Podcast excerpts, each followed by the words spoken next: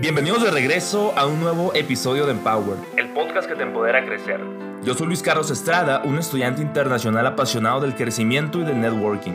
Es por eso que en este podcast platicamos con personas admirables sobre negocios y emprendimiento. En Empower yo busco que tú y yo aprendamos de los mejores. Por eso me encanta tener conversaciones con personas inspiradoras. Espero que disfrutes mucho de este episodio. Inspírate y empodérate. Comenzamos.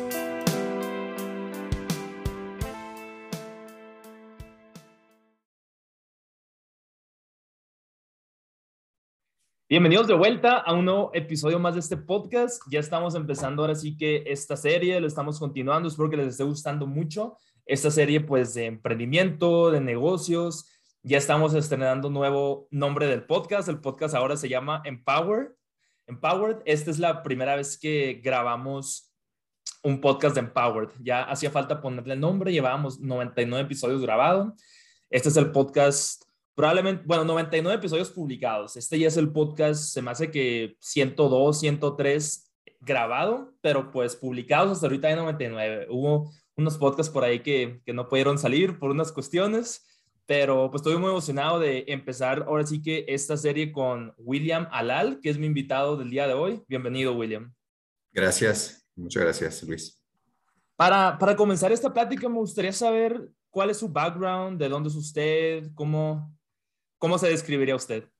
Muy bien, gracias. Pues eh, yo soy William Alal, tengo 39 años, eh, vivo en Hermosillo, Sonora, pero soy de Francia originalmente.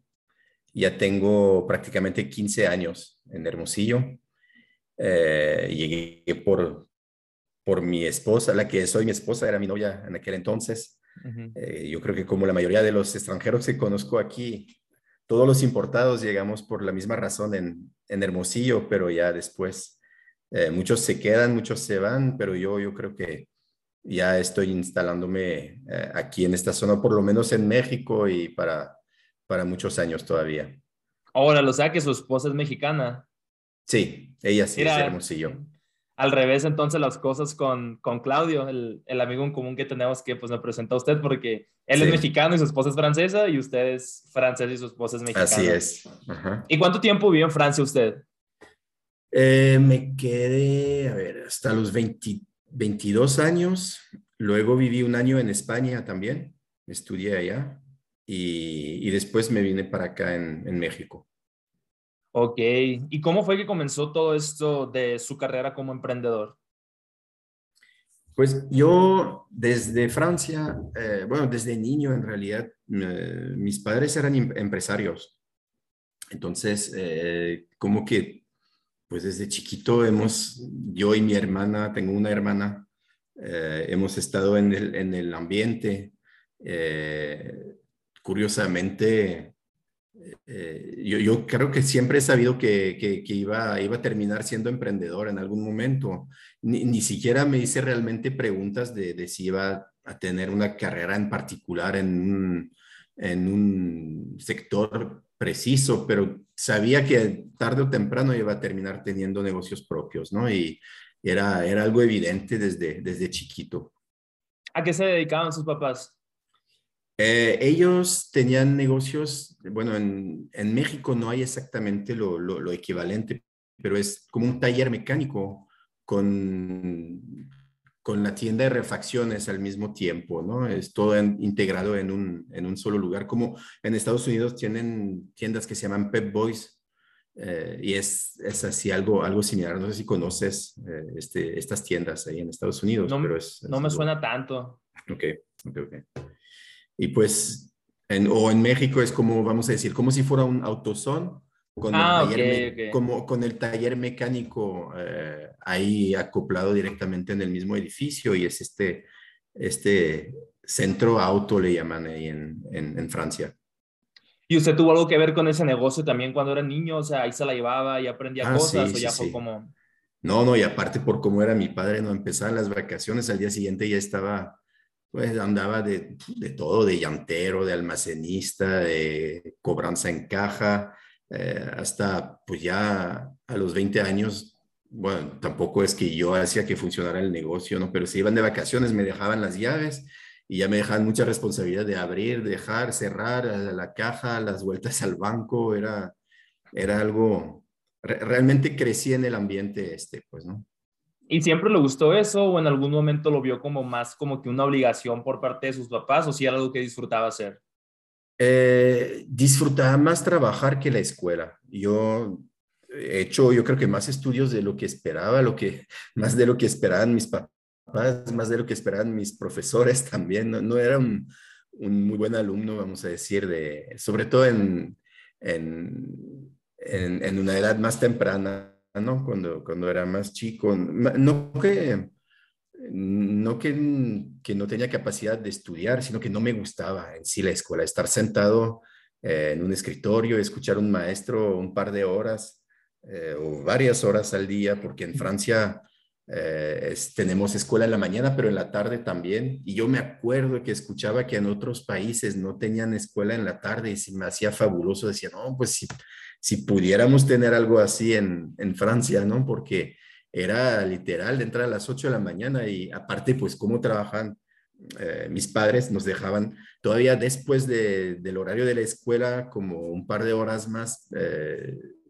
y era un, bueno, como, ¿cómo se puede decir? Un centro de estudio, le decían, donde nos podíamos quedar más tiempo los que teníamos eh, papás que trabajaban más. Y entonces salía como a las seis y media, siete ahí. Entonces entraba a las ocho de la mañana y salía a las seis y media, siete de la tarde. Entonces sí eran, eran días muy, muy largos y no, y realmente no, no, me gustaba mucho esto. Yo esperaba eh, terminar mis estudios y ponerme a trabajar. Eso es algo que sí me motivaba y desde niño realmente, ¿no? pues estamos igual, entonces yo también ya quiero grabar. También. sí. Ah, okay.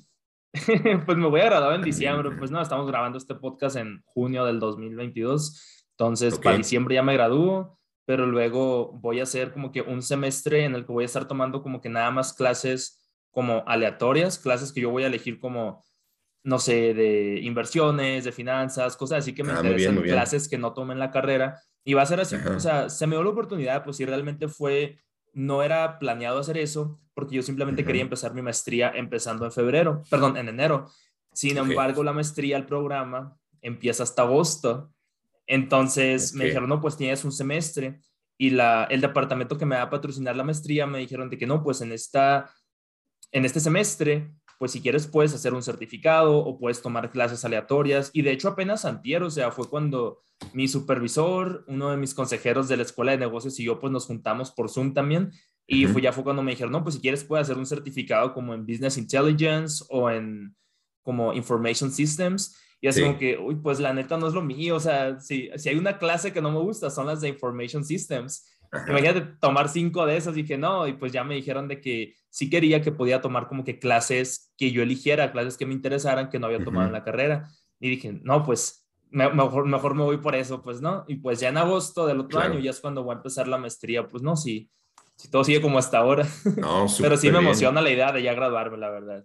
Sí, no, y ahí aparte cuando ya haces estudios superiores, eh, que estás escogiendo el, bueno, no todas las materias, pero los temas donde, donde vas a estudiar y porque tú lo elegiste son dos cosas ya completamente diferentes también, pues, ¿no? Y de tanto que a mí, por ejemplo, no me gustaba estudiar de niño, eh, ahora de adulto estoy consumiendo muchísima información a diario ahí en, en temas de negocios, en temas de, y de todo, ¿no? De administración, de mercadotecnia, de, y, y, y no, no pensaba que me gustara estudiar tanto después, pero eh, pero pues es por, yo creo que por este tema de poder escoger los temas que me interesan, pues ahora, ¿no? Esa es la gran diferencia.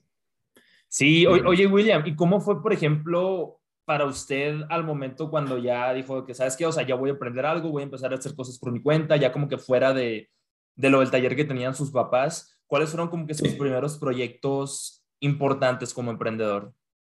Ok, eh, pues el primer proyecto no es realmente empresarial, pero fue una decisión eh, que yo creo que tiene que ver con el, con el tema de la mentalidad de emprendedor y, esa decisión fue venir a vivir a, México.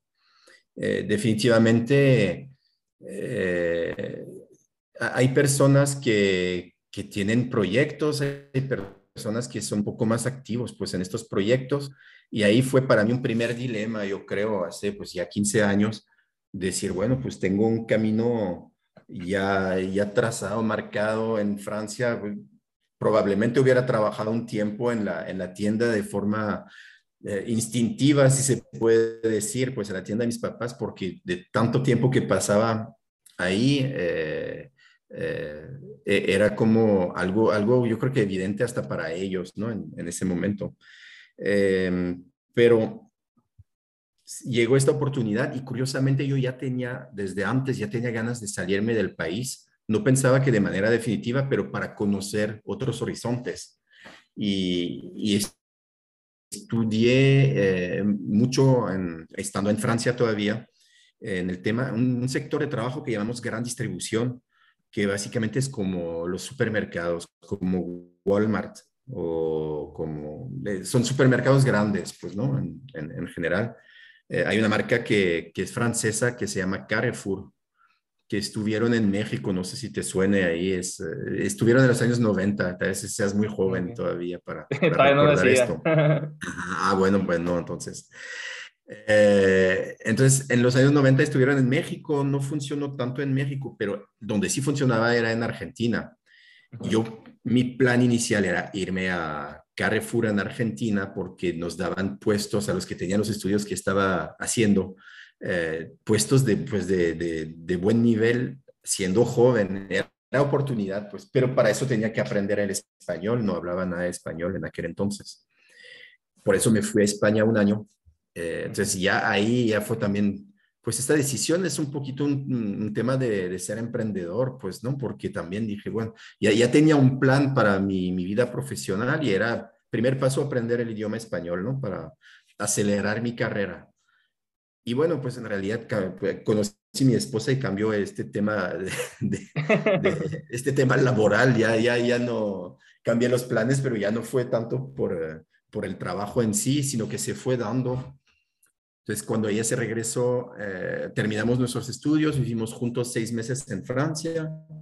Cuando se regresó en México, eh, me preguntó si quería seguirla, entonces ahí dije, dije, bueno, yo creo que es una oportunidad igual sin tener plan fijo, sin saber lo que iba a pasar, pero decir de pérdida eh, un par de años, conocer otro país, otra cultura, y igual, bien que mal, me va a hacer crecer. En aquel entonces tenía 22, 23 años, ¿no? ya no me acuerdo exactamente, o 23, 24. Eh, y dije, pues es también una experiencia que si no lo vivo, si no lo hago ahora, no, nunca lo voy a hacer probablemente, y, y lo más probable es que me vaya a arrepentir a los 40, 50 años. Entonces, eh, de, eso se trata la vida también para, para mi punto de vista, de hay que lanzarse e intentar las cosas que, que, que tenemos ganas de, de, hacer, pues, ¿no? Y, pues yo creo que tú sabes lo que es ir a vivir, tomar la decisión de ir a vivir al extranjero, que no es, no es tan sencillo, pero una vez que, que lo haces también, yo creo que es algo que, que te da un shot de madurez en, en muy poco tiempo, vas observando culturas tan diferentes de cosas que tú has estado acostumbrado a hacer toda tu vida y te das cuenta que también funcionan, ¿no? Estas otras formas de hacer y ver las cosas y, y, eso yo creo que aporta mucho, ¿no? Pues tú, tú qué me puedes decir, por ejemplo, de, de esta parte de haber dejado tu país original y, y buscar oportunidades nuevas? Pues al inicio me acuerdo que no fue una decisión difícil, la verdad. De hecho, fue una decisión demasiado fácil porque estaba muy convencido pues de lo que quería.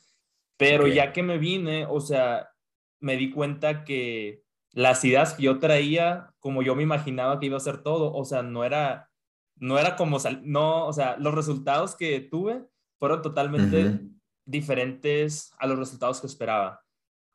Entonces, por ejemplo, yo venía a Estados Unidos con la intención de jugar béisbol profesional y tres meses antes de lastimarme, perdón, tres meses antes de irme a Estados Unidos, me lastimé.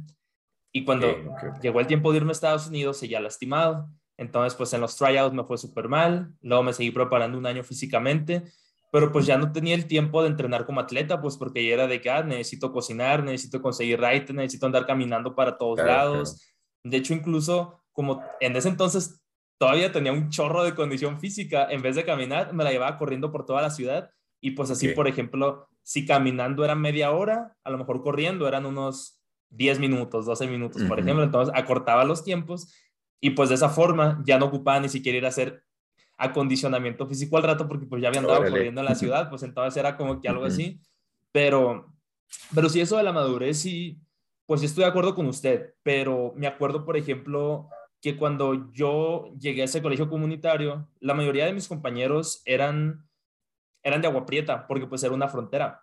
Entonces la mayoría de mis compañeros aún estaban viviendo con sus papás, pues, y ah, tenían carro, eran, eran compañeros que estaban cruzando todos los días. Y, o sea, ellos me ayudaban un chorro, me acuerdo, porque siempre que yo estaba, haz de cuenta que el colegio donde yo estaba estaba en medio de dos ciudades, entonces estaba a 15 minutos de la ciudad o sea, manejando como a 100 kilómetros por hora, o sea, no podía irme caminando ni de chiste, no iba a llegar. Claro. Y siempre me, siempre me echaban mucho la mano, o sea, con, con los rides o cualquier cosa que ocupaba, siempre, siempre podía contar con ellos, pues entonces esa parte se me hizo muy padre. Y esto que dice, pues, de la madurez, sí, pues, empecé a entender un poquito más el valor del dinero, pues no, o sea, con el apoyo que me da mi papá o que si mi abuela de vez en cuando me mandaba algo, pero pues yo también, pues por eso fue que publiqué publiqué un libro pues también para pagarme la escuela con, las, con el dinero que saqué de las ventas de ese libro y luego, ¿qué otras cosas? El, el estar pues ya, eres también un, un, emprendedor nato tú, ¿no? Entonces, porque ya eso de un libro para pagar estudios, no, no conozco muchos que, que, que hacen este tipo de cosas, ¿no? ¿Sobre qué era el libro? El libro sobre, no sé si Claudio le llegó a platicar, es sobre la historia de mi hermana. Ella falleció de cáncer hace algunos años, en 2013. Y pues prácticamente el libro es toda la historia, ¿no? Desde que ella se enfermó en el 2011 hasta que ella falleció en el 2013. Pues ya el shot de maduros ya lo tenías tú, entonces yo creo. Probablemente sí, por esa. De hecho, aquí lo tengo el libro, mira, ahí se va atrásito. Ahorita, ahorita que terminamos de grabar, se lo voy a mandar por correo ahí para, para, que, para que, lo tenga también. Pero, pero sí, yo creo que, que eso me ayudó mucho también a madurar, o sea, el darme cuenta que si, o sea, si yo si tenía éxito, iba a ser gracias a mí, y si fracasaba, iba a ser por mí también, pues entonces, pues no había, no había nadie que, a quien culpar más que a mí, pues entonces yo me acuerdo que siempre estaba con la presión de que cualquier cosita en lo que la regara, o sea, si no me ponía las pilas, si prefería estar durmiendo, descansando, saliendo de fiesta, todo eso, o sea, yo sabía que, que después me iba a arrepentir porque iba a tener los resultados que una persona de ese tipo tiene. Pero por otra parte, o sea, si yo me enfocaba en cosas más como que me iban a ayudar a crecer, y aunque, aunque vieran los resultados de que en el futuro, en dos, tres, cuatro, cinco años, era como que pues prefiero esperarme, o sea, trabajar mucho y ver los resultados en el futuro, a tener como que la gratificación instantánea, pues no, porque a final de cuentas es lo que la mayoría de las personas hacen. Creo que yo no soy parte de la generación millennial por uno o por dos años, pero estoy muy cerquita de esa generación.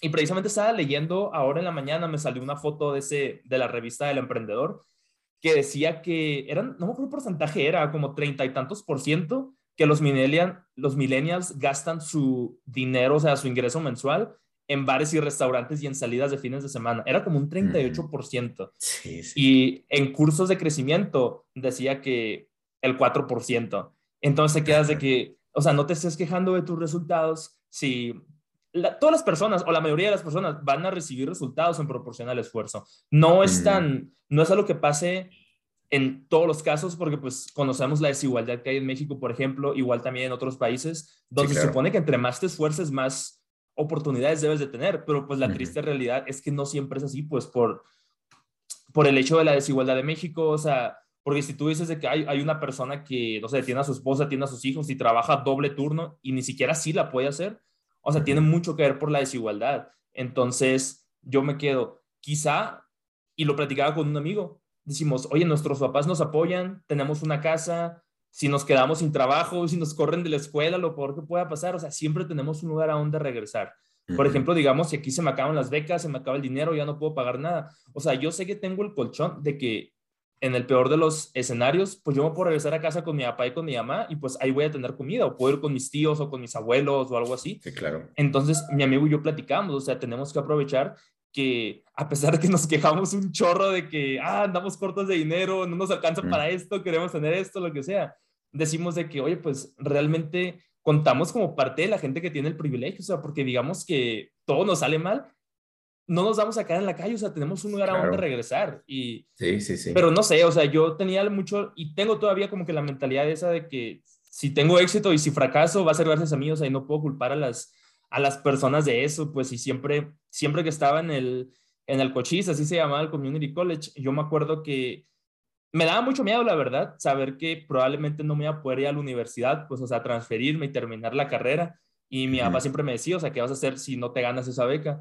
Y el primer año que apliqué para esa beca la perdí, nomás la ganan dos personas al año. Y el segundo año fue cuando la gané, o sea, yo estaba literalmente a un mes y medio de salir de, ya de terminar mi tiempo en el, en el college y venirme a la universidad si me daban la beca y si no, pues o sea, la universidad en Estados Unidos está carísima, entonces sin becas era 100% imposible. Y ahorita, sí, ahorita yo me quedo así como que a la torre, o sea, ya me queda un semestre para graduarme, nunca me esperé que iba a poder ni siquiera graduarme del, del colegio comunitario, pero pues fue a través de becas, de trabajo, y lo platicaba mucho con, con una de mis mejores amigas no hace tanto tiempo, que tenemos que vivir por debajo de nuestras posibilidades y ser como que lo más conservadores posibles durante estos años, pues, o sea, usar tus 20 para construir, porque muchas personas confunden mucho el, el disfrutar, el pasársela bien, con echarte a perder tu futuro, pues, o sea, te la puedes pasar bien y puedes disfrutar, pero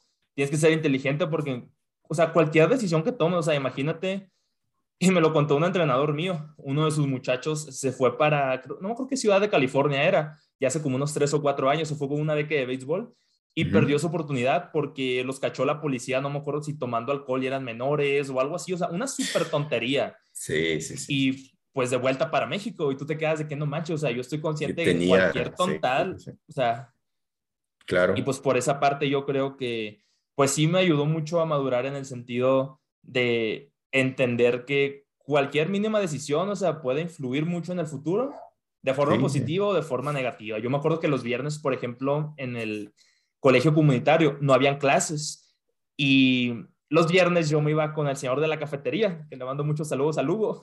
Él me llevaba a la escuela los viernes porque él trabajaba de 2 a 7, entonces como a la 1.40 pasaba por mí y ya nos íbamos para, para el colegio y ahí yo aprovechaba esas 5 horas y entre 2 y 4 y media los trabajadores todavía seguían. Entonces yo me metía a los edificios, empezaba a conocerlos, les hacía preguntas y generalmente siempre me enteraba de cosas de las que no tenía idea o conocía algo del cochís, algo de la escuela o algún edificio nuevo, o conocía de que a las personas estas y entendía más lo que hacían, o me enteraba de alguna oportunidad de beca, de alguna oportunidad de entrar a un club o algo así. Entonces yo utilizaba los viernes como para, para conectar con esas, personas. Ándale. Y por esa parte creo que, no, pues después, ahorita sigo hablando con ellos, pues me hizo muy amigo de la mayoría de sí, ellos. Sí, sí, sí. es algo que, que, suele suceder. No, sé usted. Interesante. ¿Qué piensas sobre el networking ahorita que estamos hablando de Hablando de networking, sí es clave, es clave y, me tardé mucho yo en entender esto. Me tardé demasiado porque estaba concentrado en, vamos a decir, en lo mío, ¿no? En crecer mis propios negocios y pensando, es que, es que son, son creencias que tenemos que nos inculcan pues desde nuestros papás y, y, con las mejores intenciones que puedan tener, pues, pues lo que acabas de decir, pues de que piensa uno que trabajando duro le va a ir mejor, pues siempre. Y no necesariamente, número uno, no necesariamente por los ejemplos que diste, pues de gente que tiene, trabajan doble turno y aún así no la hacen. Y, y, el otro es eh, romper con los paradigmas de decir, es que tengo que yo desvivirme en mi trabajo eh, para, para que esto vaya a funcionar. Y llega un momento que en realidad entiendes que no, más vale trabajar de forma un poco más inteligente. De hecho, cuando te pones a observar la gente que tiene éxito, dices, cabrón, pero no, no están trabajando tanto o tan, no están tan implicado como nosotros lo estamos haciendo. Y ahí es cuando también realizas que, eh, que a lo mejor eso es el error, pues, de, de, de, implicarte tanto. Hay una, hay una expresión en Francia, dice la tête dans guidon, es que es como ah, ah, refiriéndose a los eh, ciclistas ahí en, que andan en bici y que están nomás concentrados en su maniobrio y avanzando, avanzando sin darse cuenta de todo lo que está pasando alrededor. Y eso es algo muy importante y que el networking te hace, eh, te hace entender porque dices, a veces con un desayuno vas con alguien de, y, no necesariamente del sector en el cual trabajas tú, pero le explicas problemáticas que tú puedes tener y hasta te sirve de, terapia, ¿no? Si se puede decir así. Y de repente con un consejo te ahorras seis meses de trabajo, literalmente, pues, ¿no? Y esto es algo que, que, que todo mundo deberíamos de entender. Esas son cosas que deberían de enseñarnos un poquito más cuando estudiamos, por lo menos los que estudian carreras de negocios o así, o no sé, a menos que hayan cambiado eh, los contenidos ¿no? de, de, los cursos, pero, híjole, qué, qué, qué, qué importante es eh, y, y, te, hace, te hace crecer más que, todo el esfuerzo que le puedas meter en dos, tres días de chamba te puede hacer crecer más cinco minutos de networking con una plática, como dices tú, aparte sin necesariamente planearlo, pues, ¿no? Puedes de repente encontrar a alguien. Y aparte, curiosamente, se dan las cosas de que cuando hablas con alguien que no tenías ningún plan previsto y hablas de un tema que eh, que tú hiciste un poquito el esfuerzo, ¿no? A lo mejor de compartir algo, siempre conocen a una persona que es el indicado para ti, a, a un nivel o dos niveles de llegar hasta esa persona. Eh, eh, el, el, poder de, de, de, la conexión entre las personas es, es, impresionante también. A mí, me, a mí me fascina esto. A mí también, creo que es uno de los temas que más me apasionan, o sea, los, de, los de networking. Creo que networking en sí, yo creo que es uno de los temas que más me apasiona, pero sobre todo lo platicaba ayer con un amigo, con el Abraham, que de hecho lo tuve en el podcast en diciembre también. Y ayer estábamos hablando porque pues ahora que al momento de estar grabando esto, la portada nueva del podcast ya casi está lista. Mi tía Elia que me lo está me está haciendo unas pequeñas ediciones, me la va a mandar al rato, pues la portada final, ya le pusimos ahora pues Empowered al nombre, la había puesto Empowering y mi amigo Abraham ayer fue cuando me dijo de que no, pues cámbiale mejor en Power, suena, mejor y no sé qué. Ah, todo bien, le dije, o sea, si, si, hay una persona de la que sigo consejos, es de él, o sea, si, si me dice que Luis, tírate de un puente, pues supongo que debe ser algo bueno, entonces voy para allá, pues no. Pero sí, creo que también tiene mucho que ver, o sea, de quién está recibiendo consejos, pues, porque no es lo mismo preguntarle a alguien que no está, que no tiene conocimiento. Es como si yo le preguntara, o sea, es como simplemente si yo le preguntara al Abraham de que, oye, ayúdame, no sé, con un plan de ejercicio, con un plan de dieta, pues él no es la persona adecuada, pues no, entonces ah, pues vamos con un nutrólogo. Entonces, en este caso, por ejemplo, del podcast o de branding, de marketing y todo eso, pues el chiste es recibir consejos de las personas que ya han recorrido el camino que quieren recorrer, pues. Sí, sí, eso es, eso es otro tema, ¿no? Que hay que, eh, que estar muy conscientes hasta cuando preguntas, hasta pides consejo hasta tus papás, es algo, es lo más natural, ¿no? Del, del, mundo, pero hay un momento también que entiendes que tus papás no necesariamente son los más eh, adecuados para darte consejos en ciertos temas. Y ahí como que tenemos tendencia a veces a quererles todo, porque pues eso es desde niño, ellos nos educaron y nos enseñaron la vida, entonces por supuesto, pero a lo mejor, bueno, no sé en tu caso, pero eh, yo en el mío pues comparto muchas cosas empresariales y eso que ellos estuvieron en temas empresariales, no más que yo ahorita ando en un nivel eh, de ¿cómo decir? No, no un nivel más, más alto o más bajo, no, pero es un, tipo de empresa que es diferente, que es el tema de startup, porque estoy ahorita trabajando en, en, esto, en, eh, en, este sector, y ahí ya, veo que, que, ya están desconectados, pues son tradicionales, ellos vivieron, estuvieron en una época donde el negocio tradicional, seguramente ellos fueron disruptivos en su sector en su momento, y lo que en este momento era disruptivo, disruptivo se, se convirtió en algo tradicional y que yo creo que el tema del startup es, también es algo así ahorita, es algo que es una forma diferente de, de hacer negocios, de pensar negocios, de cuando piensas en rentabilidad y que lo platicas, entonces, ¿qué es lo que me pasa? Hablo de rentabilidad con, eh, con gente que está acostumbrado a negocios tradicionales y me dicen, no, ¿en qué te estás metiendo? ¿No? ¿Qué estás, estás, loco? ¿Cómo vas a estar perdiendo dinero durante ocho, los ocho primeros años antes de empezar a ganar algo? Y, y, eso es algo que yo me tardé y que acabo de entender hace poco también, de que no, es que es otra forma de, de hacer negocio y es algo que se encuentra mucho en, en esa era de la digitalización también, ¿no? Pero entonces, para regresar a, a, lo que decía, pues es que hay, que hay que saber muy bien también a quién le pides los consejos, que es acordando a lo, lo, que tú acabas de decir. Pues, ¿no? Sí, ¿qué tan, ¿qué tan fácil o qué tan difícil es en Francia tocar los temas de dinero? le hago esa pregunta porque, por ejemplo, en México no es muy común que las personas se pregunten entre ellos de que, hey, ¿cuánto ganas? ¿Cuánto dinero tienes? ¿Cuáles son tus siguientes proyectos? ¿Tienes un fondo de ahorro? Cosas así. Y, por ejemplo, aquí creo que al menos en el área donde me muevo, que es básicamente puros estudiantes, o sea, como que a nosotros no nos importa tanto, pues, de que, ah, ¿cuánto te están pagando la hora? No, pues tanto, ah, pues a mí también, no, pues a mí me subieron, a mí me bajaron, cosas así.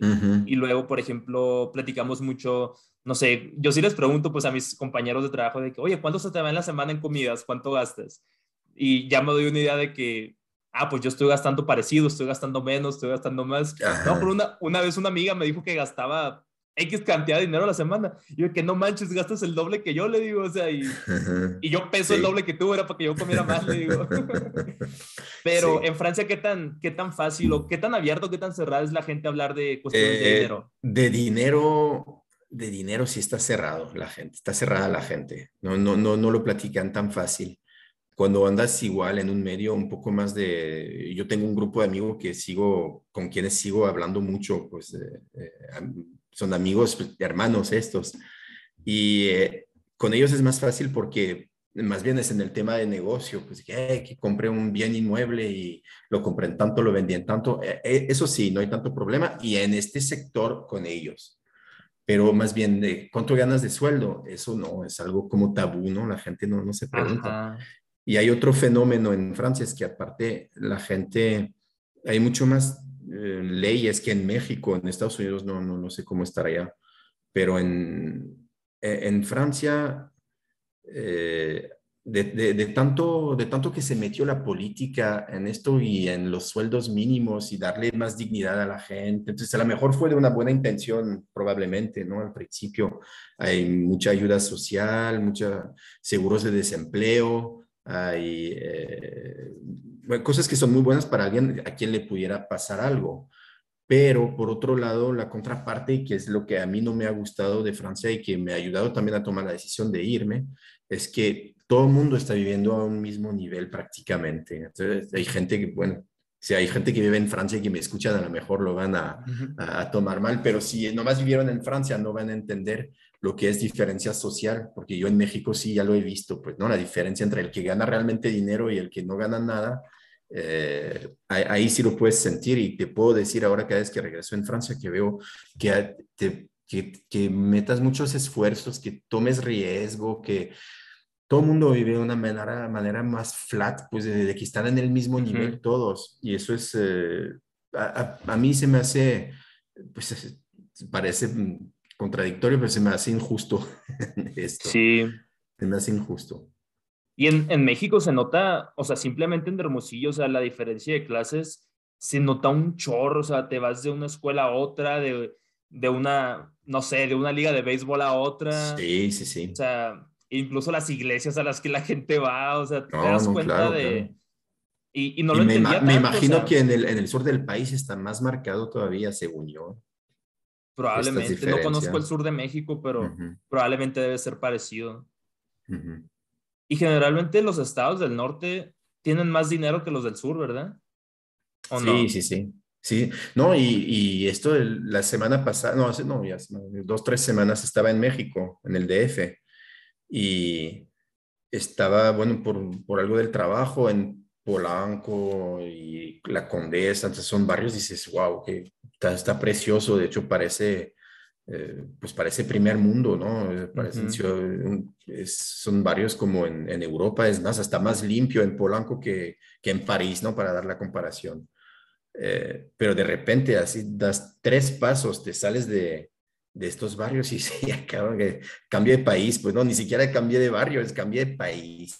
Pues, ¿no? Ajá. está, eh, marcadísimo ahí la diferencia. Pues, sí, eso de la desigualdad se nota demasiado, pero también no sé, no sé qué piensa usted sobre eso de que muchas personas, a pesar de que tienen las oportunidades, que tienen la vida de privilegio, que tienen como que el colchoncito de que, ah, cualquier cosa mi mamá me puede ayudar, cualquier cosa mi mamá me puede ayudar, y me incluyo también, pues, o sea, en cualquier, no sé, cuando, cuando, le, cuando le pido a mi papá de que, oye, pa, ¿me compras esto? Oye, pa, hacemos de que, no sé, ocupo comprar esto, mitad de mitad o algo así, pues, realmente sí, dice ah, sí, todo bien pero por ejemplo, también tiene mucho que ver que hay personas que como que ya lo dan todo por hecho, pues, y ya como que no tienen hambre porque dicen, ah, o sea, pues de todas maneras mi papá o mi mamá, pues ya se la van a rifar, o sea, yo no tengo por qué hacer nada, pero pues en algún momento van a tener que salir de su casa y pues no van a saber qué hacer, ¿no? O sea, no van a tener experiencia real de vida, pues, porque, o sea, el mundo, o sea, el mundo empresarial afuera no es como que se va a tocar el corazón de que, ah, nomás porque eres hijo de fulanito, no pasa nada que le esté regando mi empresa y que no esté teniendo ganancias, ¿sabes? claro, claro. Sí, sí, es muy cierto. Pues eso, eso está en, no, sé si es, eh, si es cultural o si es más bien en cada uno, más bien la mentalidad que tiene cada uno, pues, ¿no? Hay unos que, eh, a, mí en algún momento hace, hace ya casi 10 años, estuve en un problema ahí con, el, con, con un negocio que tenía y tuve que realmente comerme mi, tragarme mi orgullo y hablar con mis papás para pedir un apoyo económico. Pero no sabes lo que me dolió esto, pues, ¿no? Y, después se lo, reembolsé, ¿no? Rápidamente y, y, en cuanto ya se recompuso el negocio y todo. Pero, híjole, todavía hoy, cuando lo vuelvo a pensar 10 años después, tengo esa bola en el estómago de que, hijo de su madre, lo que tuve que hacer, pues, ¿no? Y, y tenía que, pues, tenía tal vez tenía menos de 30 años, pues, ¿no? Y hay gente, y en comparación, como dices tú ahora, hay gente que tienen 30 años o más y que viven con sus papás y que, oye, me voy a comprar una pantalla más grande para ver la tele en mi cuarto, ayúdame. Pues, sí, pues, sí. Pero ahora, pues, quién sabe, no, no sé si uno está mejor que el otro, pues, pero yo en lo personal no estoy cómodo con pedirle cosas así, pues, ¿no? igual, pues, pienso que la, eh, la, vida se trata también de esto, pues, ¿no? De tus papás te, te, educan para que salgas del nido y una vez que saliste del nido, el, el, chiste es ya saber cómo hacerlo, ¿no? Tú mismo, ¿no? Eso, eso es el fin, pues, al final, ¿no? De, por eso educamos nuestros hijos también. Eh, eh, también como papás no es un problema cuando tu hijo te pide algo, es también normal para ti dárselo, pero hay un dicho en, es, un dicho en China, que dice cuando tienes un hijo, dale 10 pesos, dale 100 pesos y va, 100 pesos y va a comer 10 días, pero enséñale a pescar y va a comer toda su vida. Y yo creo que se trata mucho de esto, pues, ¿no? sí, totalmente. Por lo menos son, son valores que yo quisiera inculcar a mis hijos. Pues. Sí, totalmente. Ahorita que mencionó usted esto de que pues le pide a sus papás dinero hace como 10 años por la bronca que hubo en el negocio, a mí no se me hace tan mal, la verdad, o sea, no, no lo veo como algo negativo porque es como que, o sea, si tuvo la oportunidad, si sus papás lo pudieron apoyar, también es como que, o sea, qué bueno que está tomando ventaja de esa oportunidad que quizá mucha gente no tiene. Y también me acuerdo que cuando yo recién me vine a Estados Unidos, que fueron, pues, yo creo que el primer año, los primeros dos años fueron los más, más difíciles, escuché de uno de mis cantantes favoritos, Emanuel Espinosa, que lo voy a entrevistar también próximamente, andamos viendo eso. Estábamos, estábamos, bueno, yo estaba más bien escuchando una, una conferencia de él que tiene en YouTube y la primera cosa que dijo, no recuerdo cuál era el título de la conferencia, es una conferencia, era, era una conferencia que él dio en 2012, hace 10 años. Pero algo que dijo que me marcó mucho es comienza donde estás y comienza con lo que tienes. O sea, ¿qué importa? Dice, o sea, los comienzos son en los comienzos nadie te aplaude, en los comienzos nadie te invita a comer, en los, en los comienzos nadie te la choca, o sea, los comienzos generalmente siempre son difíciles. Y eso siempre se me ha quedado como que demasiado grabado, o sea, en mi mente y en mi corazón de, por más difícil que me lo esté viendo, o sea, es el comienzo nomás, pues, o sea, no puedes, no puedes estar como que tan hambriento de la, de la gratificación instantánea, porque a final de cuentas, yo me acuerdo, o sea, cuando recién conseguí mi primer trabajo en la escuela, yo estaba súper emocionado, me acuerdo de que voy a trabajar cinco horas, me acuerdo que daban 10.50 a la hora y dije, a la torre voy a tener 50 dólares a la semana, son mil pesos a la semana. No manches, o sea, yo me sentía súper rico, ¿no? Ya cuando dije de que a la bestia, pero si tengo que comprar un libro de la escuela, me sale como ciento y feria, o sea, ahí se me va medio mes de sueldo. Ya cuando lo ves como esa perspectiva, ya cambio. Pues. Claro. Y yo me acuerdo de cuando recién tuve mi primer trabajo, dije, no manches, o sea, voy a, lo primero que voy a hacer cuando llegue mi primer cheque, me voy, a, me voy a meter a Amazon y voy a empezar a pedir un chorro de cosas de béisbol, porque yo me acuerdo que en años anteriores, cuando recién empezaba esta onda de Amazon, me acuerdo que cuando yo cumplí 15 años en el 2014, que lo que había juntado cuando cumplí 15 años, creo que eran como, bueno, el dólar estaba como en 13, 14 pesos, estaba bien barato en ese entonces. Junté como 5 mil pesos, creo, como tenía 15 años de los regalos de mis amigos, de mis tíos, primos y así. Y lo primero que hice, me fui a Amazon, me compré una camiseta de los Yankees, me compré pósters de los Yankees para decorar mi cuarto. Y, o sea, me quedé sin nada, o sea, pues no. Me acuerdo que mi mamá me decía, oye, pues de perdida ten un guardadito ahí por cualquier cosa. Nada, no pasa nada, o sea, de todas maneras. Eh, y entonces cuando yo, cuando yo agarré el primer trabajo, acabé de cumplir 19, pues ya llevaba casi, bueno, llevaba un año pasaditos ya estudiando acá. Pero pues nunca hice eso, pues, y fue como que no manches, o sea, qué, qué tonto hubiera sido si, si hubiera hecho eso, pues. Sí, pues así es, son etapas.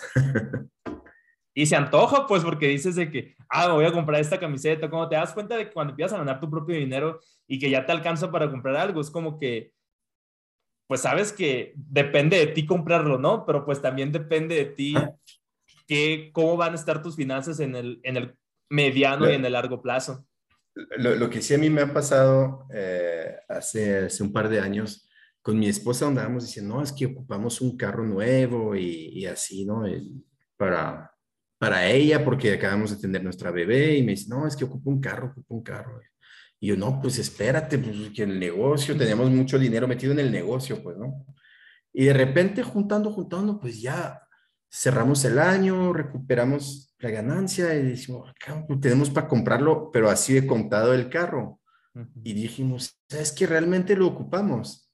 O, sea, el tema de ya tener el dinero para esto nos, nos hizo hacernos las preguntas de que realmente lo necesito o no. No, pues es que aguanta nomás unas llantas y ya, y aguanto y este dinero mejor lo guardo para hacer otra cosa. Y, y, y, entonces eh, la conclusión que sacamos en este momento era como que en realidad nos presionamos nosotros de que, ay, quiero dinero para esto, esto, esto, esto, pero cuando ya realmente haces las cosas para tener el dinero, que ya lo tienes en mano y dices, a ver, eh, se me quitaron esas ganas que tenía de, como que a lo mejor me daba más ganas tenerlo porque sentía que no me lo podía pagar, pero ahora que sí me lo puedo pagar, veo que es algo sin tanta importancia, pues mejor le voy a atinar a, o apostar a algo un poco más grande, pues ya para darme la oportunidad y eso es crecimiento, pues, ¿no?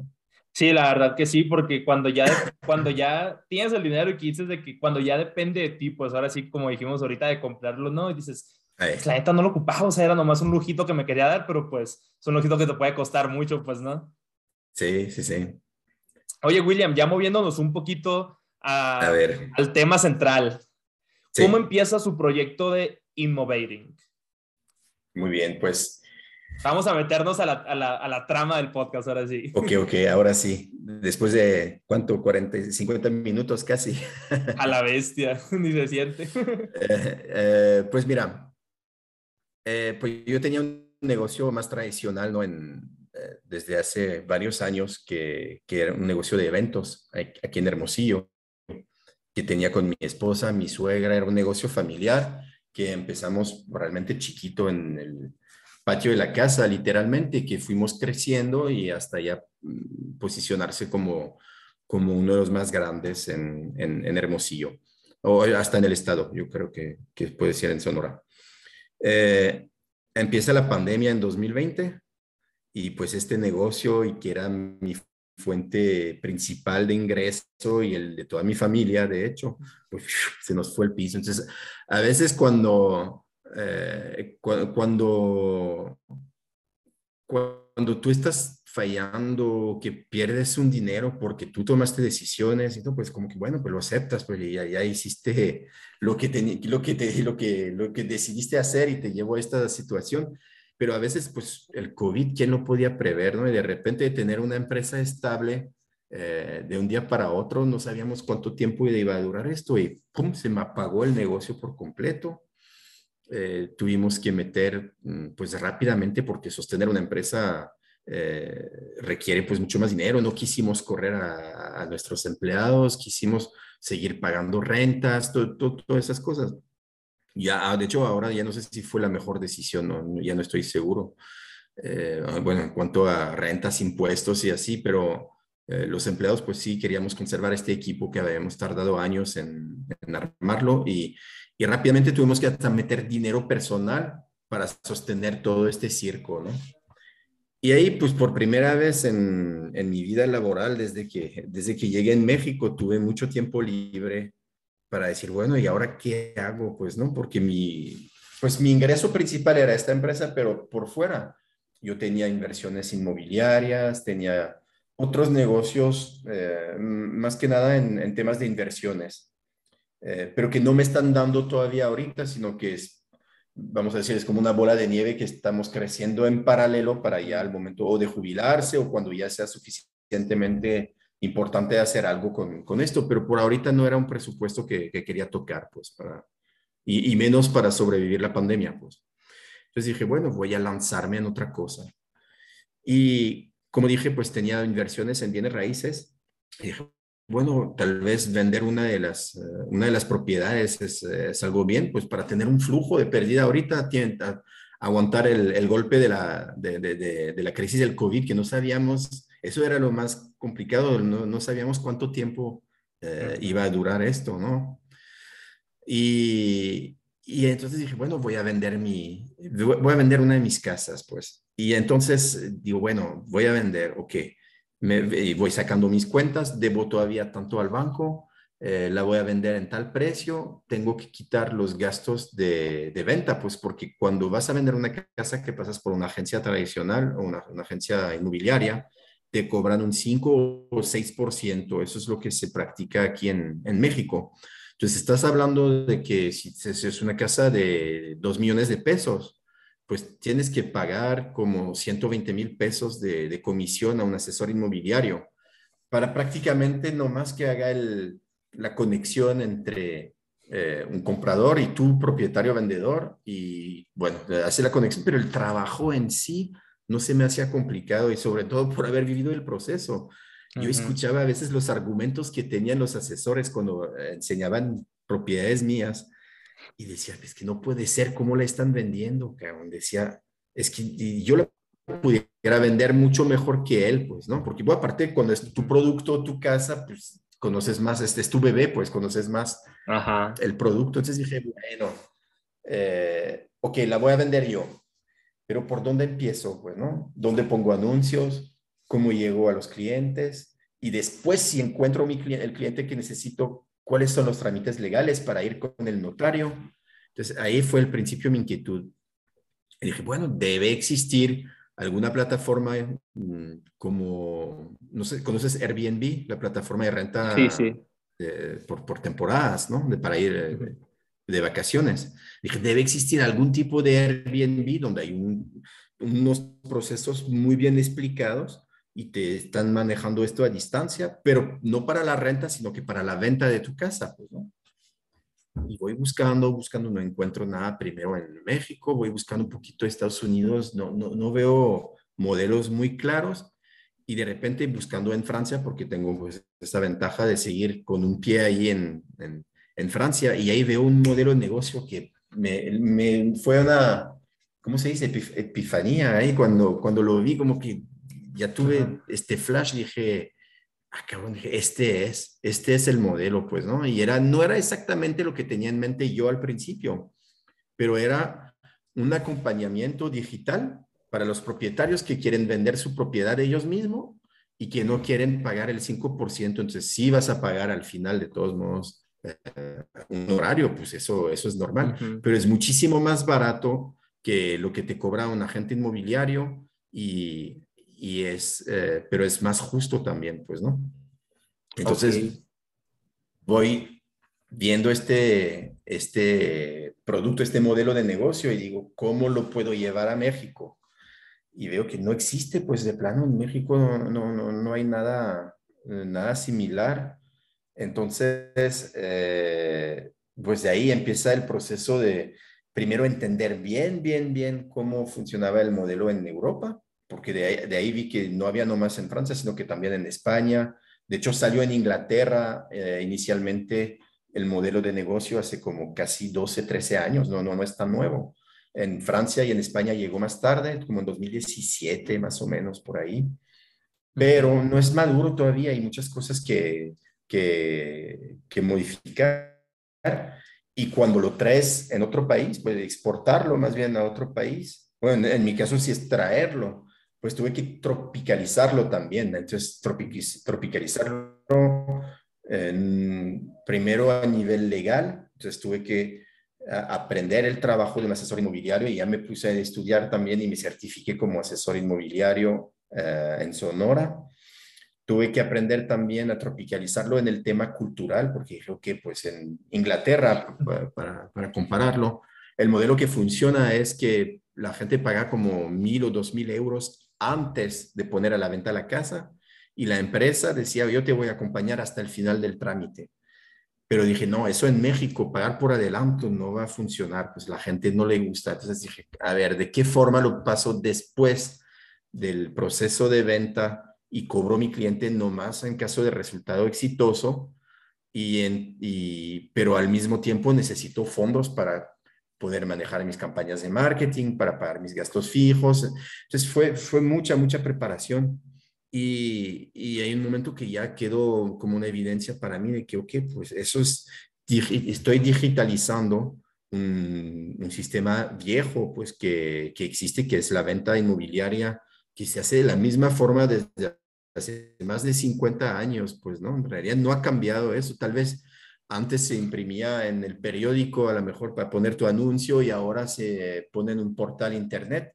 Eso sí, pero es lo único que ha cambiado en esto, porque el tema de tener un vendedor, un comprador y uno o dos asesores externos que intermedian la operación, esto que es el modelo de negocio no ha cambiado en 50, 50 años. Y ahí nosotros lo que proponemos es algo diferente. Es, tienes un propietario que quiere vender su casa, lo acompañamos nosotros de forma digital, le conseguimos los clientes porque ya tenemos toda una estrategia marketing para promover el, el, bien que vamos a poner a la venta, los conectamos el mismo propietario hace la visita de su casa porque por lo mismo que conté yo, en realidad no, yo creo que no hay mejor embajador que el mismo dueño de una casa para explicar, ah, pues es que está hecho con ladrillos térmicos y aparte eh, con los vecinos nos llevamos bien porque hacemos carne asada cada domingo y que el otro día mi niña se cayó y le dolió, pero hay una farmacia a 100 metros, entonces eso me ayuda.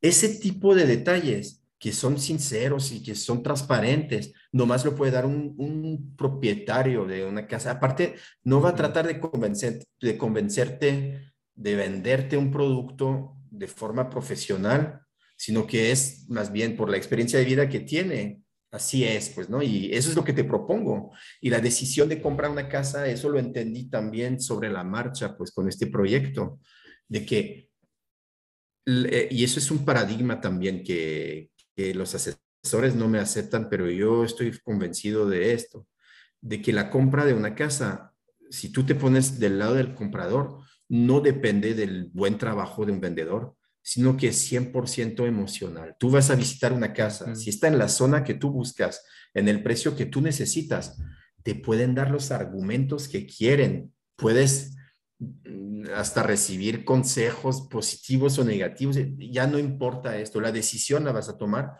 por la sensación que vas a tener llegando en esta casa y lo que vas a visualizar del futuro, pues en realidad. Entonces, esto hace que los asesores pues ya no tienen tanta, no es que no tienen importancia, sino que eh, tanta relevancia en la, en la toma de decisión. Y eso es algo que, que, muchos en el sector no nos están aceptando, pero que yo sigo convencido y es lo que quiero inculcar, pues, con, o más bien hacer entender al mercado eh, que no necesariamente cuando lo difícil de una venta de una propiedad es encontrar el comprador ideal, pero una vez que lo conectas ya no necesitas un trabajo fuerte de venta, porque la decisión, como ves, de patrimonio se hace solo. Si, si era el indicado, te la va a comprar. Si no era el indicado, puede ser el mejor vendedor del mundo, no te la va a comprar porque él no lo siente, pues esto. Y eso es, es nuestra apuesta. O sea que, por ejemplo, ustedes como, por lo que están haciendo, ustedes también contarían como intermediarios o no? Más bien, eh, somos unos conectores, porque mi trabajo, ¿cuál es? Viene un propietario conmigo, dice, yo quiero vender mi casa. Entonces yo empieza mi proceso. Hago una promoción adecuada para su casa. Entonces, ¿eso qué, es decir? Hago fotos profesionales, para, la, para pues presentar lo mejor posible el, el bien, sobre todo que ahorita más del 90% cuando andan buscando una casa se ponen en internet con el celular o en portales inmobiliarios o en Google, empiezan su búsqueda por ahí, eh, más del 80%, tal vez no el 90%, pero más del 80%. Entonces, hay unas fotos que destacan en fotos profesionales y ya un primer punto muy importante. Número dos, ah, realizamos un tour virtual de todas las propiedades.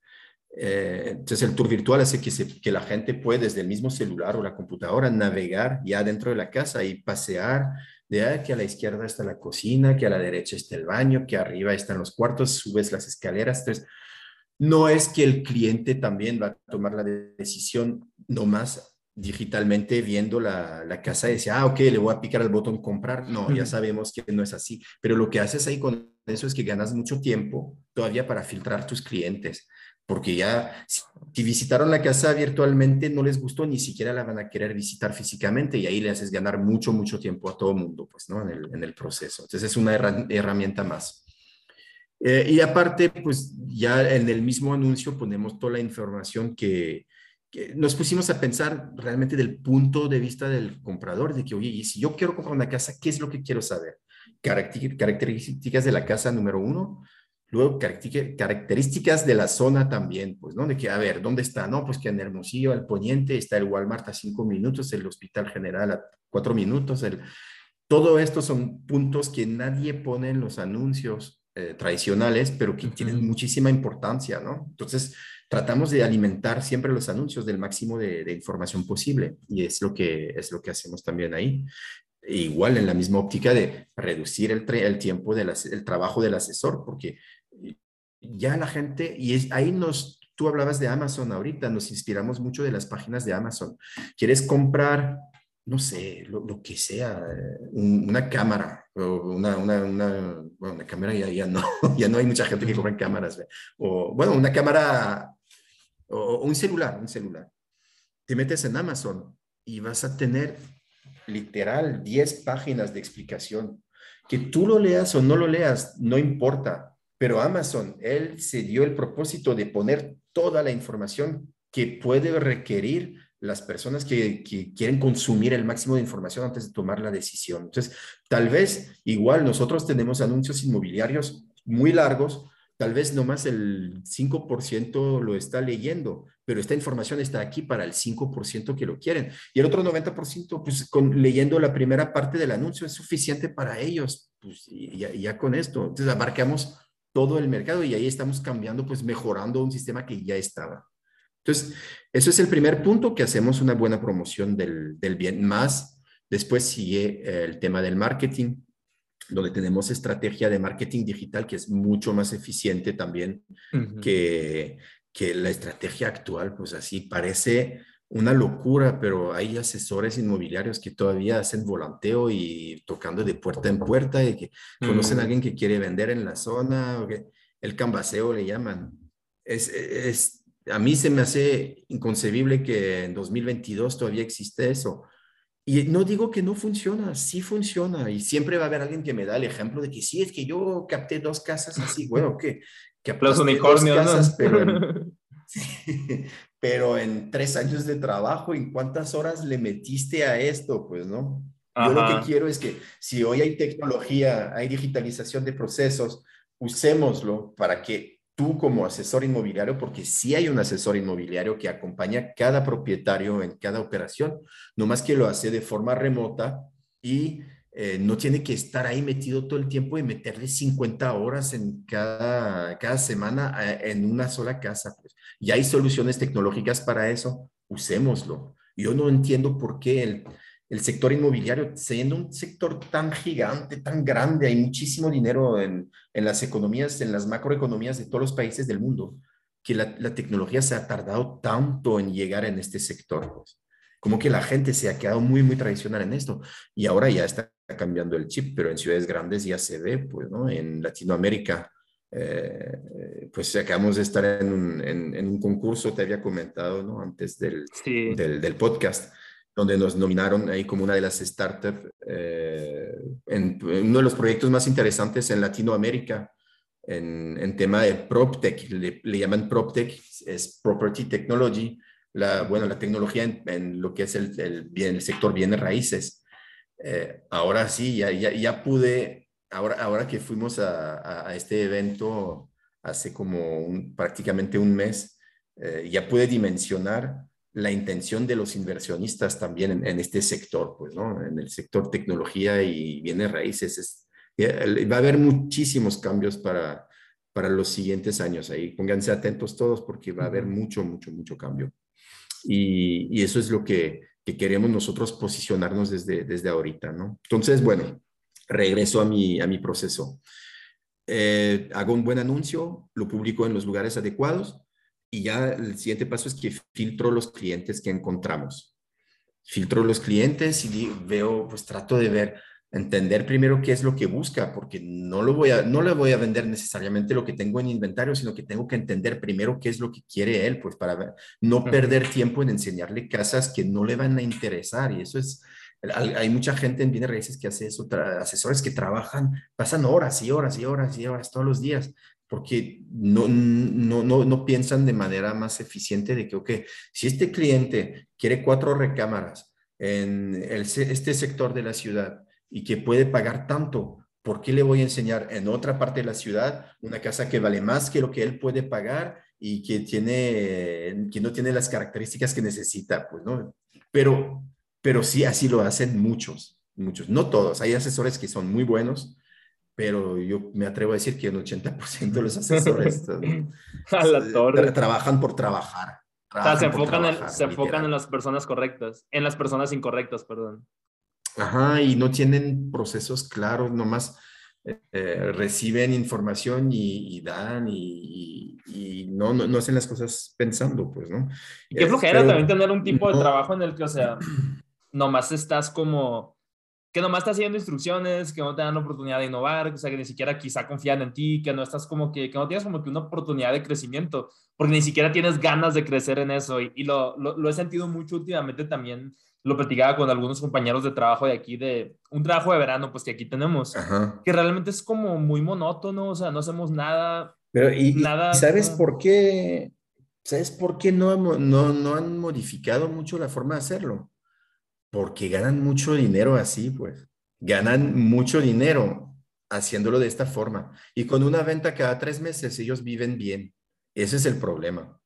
Entonces no han, no han, no han tenido la necesidad de mejorarlo. Y por eso yo creo que nadie se había realmente dado la, la tarea de hacer eso. O sea, no tienen tanta ambición, quizá. Eh, entre, sí, pues sí, sí, claro que hay unos que los que venden propiedades de lujo, pues ellos, hay, gente que se hicieron millonarios literalmente vendiendo casas y e, ellos sí son ambiciosos y encontraron una fórmula para hacerlo. Mm, en mi caso es muy diferente. Yo lo que busco más bien es, ok, pues el mercado ha propuesto esto durante 50 años, yo quiero proponer algo diferente. Eh, voy a seguir con los procesos y el último punto nos va a hacer entender en qué realmente vamos a hacer diferente en, en. Encontramos el cliente, ya sabemos que es adecuado, ahí lo presento al propietario. El propietario enseña su casa, le damos una sesión de coaching antes de, empezar la venta, ¿no? Sobre todo le explicamos que no tiene que forzar la venta, por lo mismo que expliqué un poquito antes de que es emocional, no, no va a depender de los argumentos, tú más bien atiéndelo bien, le recibe, le, le puedes proponer algo de tomar, le das el tour, le explicas, le respondes a las preguntas que tiene que hacer y hasta ahí. Y regresan en el punto, vamos a decir, eso es el pequeño tip de que la, la, parte más bonita, más atractiva de tu casa, a lo mejor terminas la plática ahí y se quedan platicando un ratito estando en este lugar, este que tiene la buena vibra, y le propones algo de tomar, y, y, pero hasta ahí. Sale el cliente, nosotros le hacemos igual por pues de forma digital le mandamos un mini cuestionario y, es más, y los feedback los mandamos también al propietario. Todo es mucho más transparente también gracias a la digitalización que hemos implementado, ¿no? Si están de acuerdo los dos que hay un interés, desde la misma plataforma tienen una, una app, cada uno de ellos desde el, el móvil, donde pueden hasta hacer la, la negociación y hacer la propuesta de compra. Esto también simplifica mucho porque hay muchos negocios que el comprador sí lo quiere, el vendedor también quiere vender, pero no saben manejar la venta porque no es algo de todos los días vender una casa y es de mucha emoción. Imagínate la, la, casa donde crecieron tus hijos y que alguien quiere negociar contigo de bajarte 200 mil pesos y tú dices, ¿cómo? Si aquí nacieron mis hijos y crecieron. Pero esto el comprador no le importa, pues. Y alguien que no es negociante, no tiene idea, no, no, no, no sabe que, mm, que el de las emociones se tienen que poner a un lado. Pero cuando lo haces por medio de una plataforma digital, cortas este tema de, eh, o, deshumanizas el momento y es más fácil tomar decisiones racionales ahí. De que, oye, ¿por qué me bajo 100 mil pesos? Y no está valorando mi casa, pero bueno, a lo mejor no le doy la respuesta ahorita, lo platico con mi esposa en la noche, le doy una noche para tragar la idea y digerirlo y tomar mi decisión y el día siguiente me despierto y digo, ¿sabes qué? Tenía razón, 100 mil pesos más, 100 mil pesos menos, mejor ya tengo un cliente y ya la vendo la casa. Entonces vimos que agiliza también esto, la, digitalización agiliza la negociación. Y una vez que ya todo el mundo está de acuerdo, volvemos a intervenir, eh, firmamos los contratos de promesa, ya toda la parte legal nos encargamos hasta ya la, la, firma con el notario para que legalmente se haga todo bien, ¿no? El proceso de, de, de, compra. Y donde ya realmente somos disruptivos y que es el último punto de Innovating, en lugar de cobrar el 5 o 6%, como te decía, pues en promedio en Hermosillo estamos hablando de que las comisiones promedio son 100, 120 mil pesos. Nosotros cobramos nomás 49 mil 900 pesos fijo sin importar el valor de tu casa. Entonces, si tienes una casa de, eh, de, de, 5 millones, tendrías que pagar 350 mil pesos en un asesor inmobiliario, pues con nosotros vas a pagar 50 mil nada más. Porque nuestro trabajo lo calculamos en base a la promoción que te hemos hecho, la estrategia marketing y digital, si se puede decir, pero el resto del trabajo es el mismo que vendas una casa de un millón o de cinco millones, es el mismo trabajo exactamente. A nosotros se nos hace mucho más relevante pagar una cuota fija que pagar una comisión en, en, que, tenga que ver con el valor de, de, tu propiedad, ¿no? Sí, porque eso es más conveniente para, el, para el vendedor. El propietario que vende, eso es.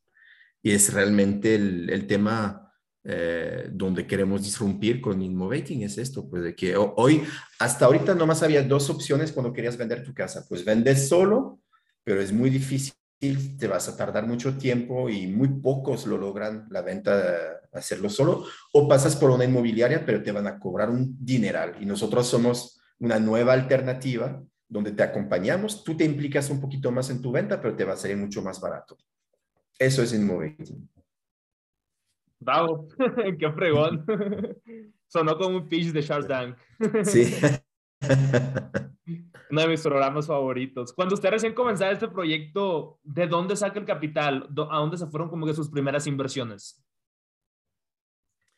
Eh, hay un, una expresión en, en, los startups que le llaman FFF, triple F, ¿no? Es Family, Friends and Fools. Entonces, eh, en mi caso, pues fue, fue, inversión de un amigo, eh, que es eh, una persona que es inversionista y creyó en el proyecto. Y, de la misma forma, de hecho, se integró el equipo porque necesitaba unos programadores web, porque no conozco nada de programación, necesitaba un equipo marketing profesional, necesitaba, hasta tenemos un, broker hipotecario ahí, porque son soluciones que aportamos también a los clientes que quieren comprar, les podemos tramitar el crédito también desde la misma plataforma. Entonces, para todo eso, pues se tuvieron que convencer, eh, pues al mismo nivel, primero los socios, convencerlos de que le inviertan tiempo en un proyecto, pues muy inseguro, muy incierto, porque no, sabes qué va a pasar nunca, ¿no? Y luego, eh, igual el inversionista eh, que, que, creyó en nosotros y que metió este, este dinero. Y ahorita estamos en una etapa de que estamos tratando de levantar. Entonces, esta primera etapa y este primer fondo, fondo es para, eh, para, nuestro objetivo ahorita es llegar al product market fit, o sea, el producto que va a ser aceptado por el mercado. Entonces, todo esto que tenemos es una primera teoría de que, ok, de esta forma es como Innovating va a ser aceptado en el mercado, pero día tras día, ya cuando lo vives, en el campo de batalla y con casos reales, dice, ah, no, pues esto no funciona, tengo que ajustarlo, y le llaman pivote en, en el tema de las startups.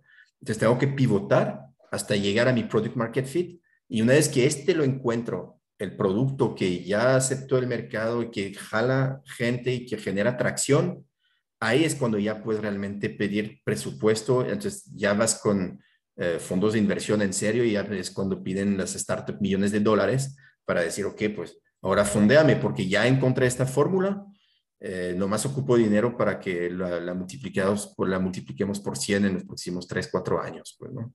Y estamos en esta etapa todavía nosotros del Product Market Fit, entonces nos falta eh, hacer más ajustes, pero ya estamos empezando a, a, acercarnos a inversionistas grandes, a fondos de inversión para eh, para crecer el negocio y definitivamente Hermosillo ahorita es nuestro laboratorio, eh, pero en cuanto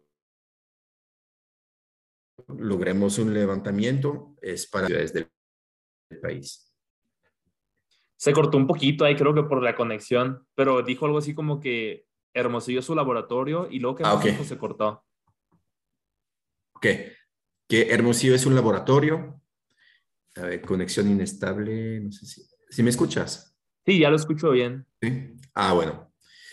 Eh, que Hermosillo es mi laboratorio, pero en realidad estamos ya en la etapa de tratar de levantar fondos ahorita eh, para irnos ya una vez que terminamos de, de, de, afinar el producto inicial en México, en Ciudad de México, y después para expandirlo a otras ciudades. Pues. Pero ahorita es el, es el entrenamiento aquí, el calentamiento. Ajá. ¿Qué tan, tan fácil o qué tan difícil es conseguir rondas de capital, conectarse con los fondos de inversión, el momento de presentar el proyecto, pues ahora sí que estos fondos de, de inversión? Para que bueno, pues ellos ahorita... acepten. ¿Se cortó? Sí, se cortó ah, okay. un poquito también, sí, sí, sí, pero ah, sí, okay. sí te escuché. Ok. Eh, eh, estamos en esta etapa, no lo hemos todavía eh, cerrado esta, esta, primera ronda fuerte que, que, estamos esperando. Y sí, sí es un proceso, eh, es un proceso pues interesante, lo recomiendo a todos los empresarios porque te, realmente te pones en duda, tienes que realmente tener mucha confianza en tu proyecto, en ti mismo, para convencer también, ¿no? Porque no es cualquier cosa, te van a dejar mucho dinero los, los inversionistas, entonces se entiende de que no nomás le van a apostar a la idea que tú tienes, sino que le van a apostar al equipo que va a trabajar esto. Eh, o, o, simplemente tú ponle, no sé, dices, ok, le voy a dar 5 mil pesos a, a, a, un niño de 15 años, pero voy a escoger dentro de un salón de la escuela el que me tenga el mejor argumento y que yo vea más eh, más viable en quién invertir estos 5 mil pesos. Y ahí entiendes la lógica que tienen ellos. Pues, ¿no? Entonces, un, un empresario muchas veces tiene esta impresión de que, güey, es que yo tengo la mejor idea del mundo y no entiendo para qué tengo que convencerlos tanto si mi idea está chingona. Pero en realidad que tengas una buena idea es el 20% o el 10% tal vez de la importancia de que si van a invertir o no en ti. Lo que quieren ver ellos es, a ver, tú quién eres, tu trayectoria, cómo llegaste a esto y por qué en ti más que en otro. Y, y realmente tienes la capacidad de multiplicarlo por 100 el tamaño de tu negocio. O, o, a lo mejor lo hiciste muy bien hasta ahorita, pero la etapa que sigue, contratar gente, correr gente, eh, ma manejar tantos empleados, tomar decisiones eh, rápidas, eso sí eres capaz de hacerlo. Son dos negocios diferentes. Es una mega apuesta la que están haciendo. De hecho, los fondos de inversión, por lo general, vamos a decir, de 100 empresas donde invierten o de 10 empresas donde invierten, las primeras tres, tres truenan el primer año. Las siguientes tres llegan apenas al punto de equilibrio. Hay tres que ganan un poco de dinero y en realidad es una de las 10 que realmente es el cohete que hace que uh -huh. toda esta inversión para ellos sea rentable. Entonces también eh, esto cuando te lanzas en el, en el mundo de los startups, pues sabes de antemano que el 90% no van a hacer lo que, que, esperan, pues, ¿no? Que no van a llegar al, al objetivo. Entonces, seguir motivándote tantos, ni siquiera meses, estoy hablando de que esta primera etapa puede durar un par de años, dos, tres años eh, saber que no vas a ganar dinero, saber que vas a recibir 100 no para un sí, Sabes que en, mi caso, sobre todo, del, eh, eh, estamos queriendo cambiar un negocio muy tradicional donde la gente gana dinero haciéndolo de la misma forma desde hace 50 años. No te imaginas, pues, ¿no? No te imaginas porque dicen... Eh, eh, que, venimos a destruir el, negocio. Así, así es como no ven muchos, ¿no? Entonces, también vivir con esto. Yo, yo, cuando me capacité estaba en una, una asociación, ¿no? Que, que, que, habla mucho de la ética de los, eh, eh, de los asesores inmobiliarios. Entonces, pues me, me, hice compañero de muchos ahí en este, en este ambiente y ver que ellos mismos, gente que yo apreciaba, que me apreciaban también cuando estamos juntos en clases, porque yo mi proyecto pues tampoco lo decía a nadie y menos ahí en este grupo. Cuando veo ahora cómo están reaccionando cuando, cuando ven, pero ¿cómo eres tú? ¿Eres tú el que hace eso? Porque ya lo habíamos escuchado, pero no, no pensaba que tú fueras. Como que te sientes mal también. Dices, pues sí, eh, estás rompiendo paradigmas. hay, mira, hay un, una, una frase buenísima de, es un influencer en, en Francia, no, me voy a desviar mucho, pero eh, este punto está muy, muy interesante. Dice, en una revolución, la revolución que sea, que sea social, que sea política, que sea cultural, que sea empresarial, siempre, siempre, siempre hay un patrón de tres etapas. La primera etapa, se burlan de ti. La segunda etapa, empiezas a darle susto a todo el mundo. Y la tercera etapa es que pues es una evidencia, no sé por qué no lo habíamos hecho antes, porque es algo muy evidente. Entonces el ejemplo que tomaba esa persona decía, tómanle como ejemplo la votación de las mujeres. Hace 100 años decías, ah, vamos a dejar a las mujeres votar y todo el mundo se reía. ¿Cómo que las mujeres van a votar? Y así no puede ser. Y luego de repente, pues esta idea pues tomó más importancia y estaban las suffragettes en, en Inglaterra y diciendo que son las primeras, pues que realmente las primeras que, que pelearon, lucharon por su derecho a votar. Y algunas las encarcelaron, algunas las mataron porque ya los hombres empezaron a decir, oye, es peligroso la votación de las mujeres. Y ahora que en prácticamente todos los países del mundo votan las mujeres, todo el mundo dice, no, pues es una evidencia, no sé por qué no lo hacían desde antes, no sé por qué no votaban las mujeres antes, pues, ¿no? Entonces, donde realmente hay marcadas estas tres etapas. Y ahí en el tema de la empresa y de, la, de las empresas disruptivas y, y sobre todo ahorita con la digitalización, es lo que pasa con muchos, pues. Uber, se burlaron todos de Uber cuando, cuando dijo, no, es que ya voy a comer el mundo los taxistas, pues, ¿no?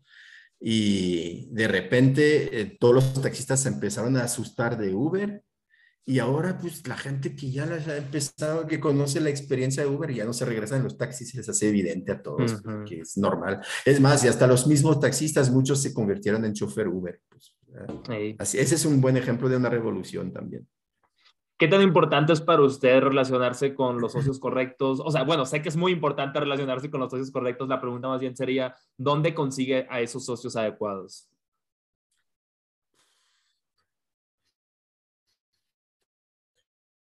No soy el indicado, o, más bien, no, no, ni siquiera es esto. A mí, en lo personal, ya de, de mi equipo inicial, de los que invirtieron, ya hubo varios cambios. Y no los culpo, no los culpo porque eh, esta primera etapa de cuando te lanzas en una empresa, la única forma para que funcione rápido desde el, desde el inicio es que sea una película. Cuando ves la película de Facebook, pues el amigo lo ves sacando un algoritmo acá, escribiendo en la ventana y ¡pum! De repente todo el mundo quiere invertir en él.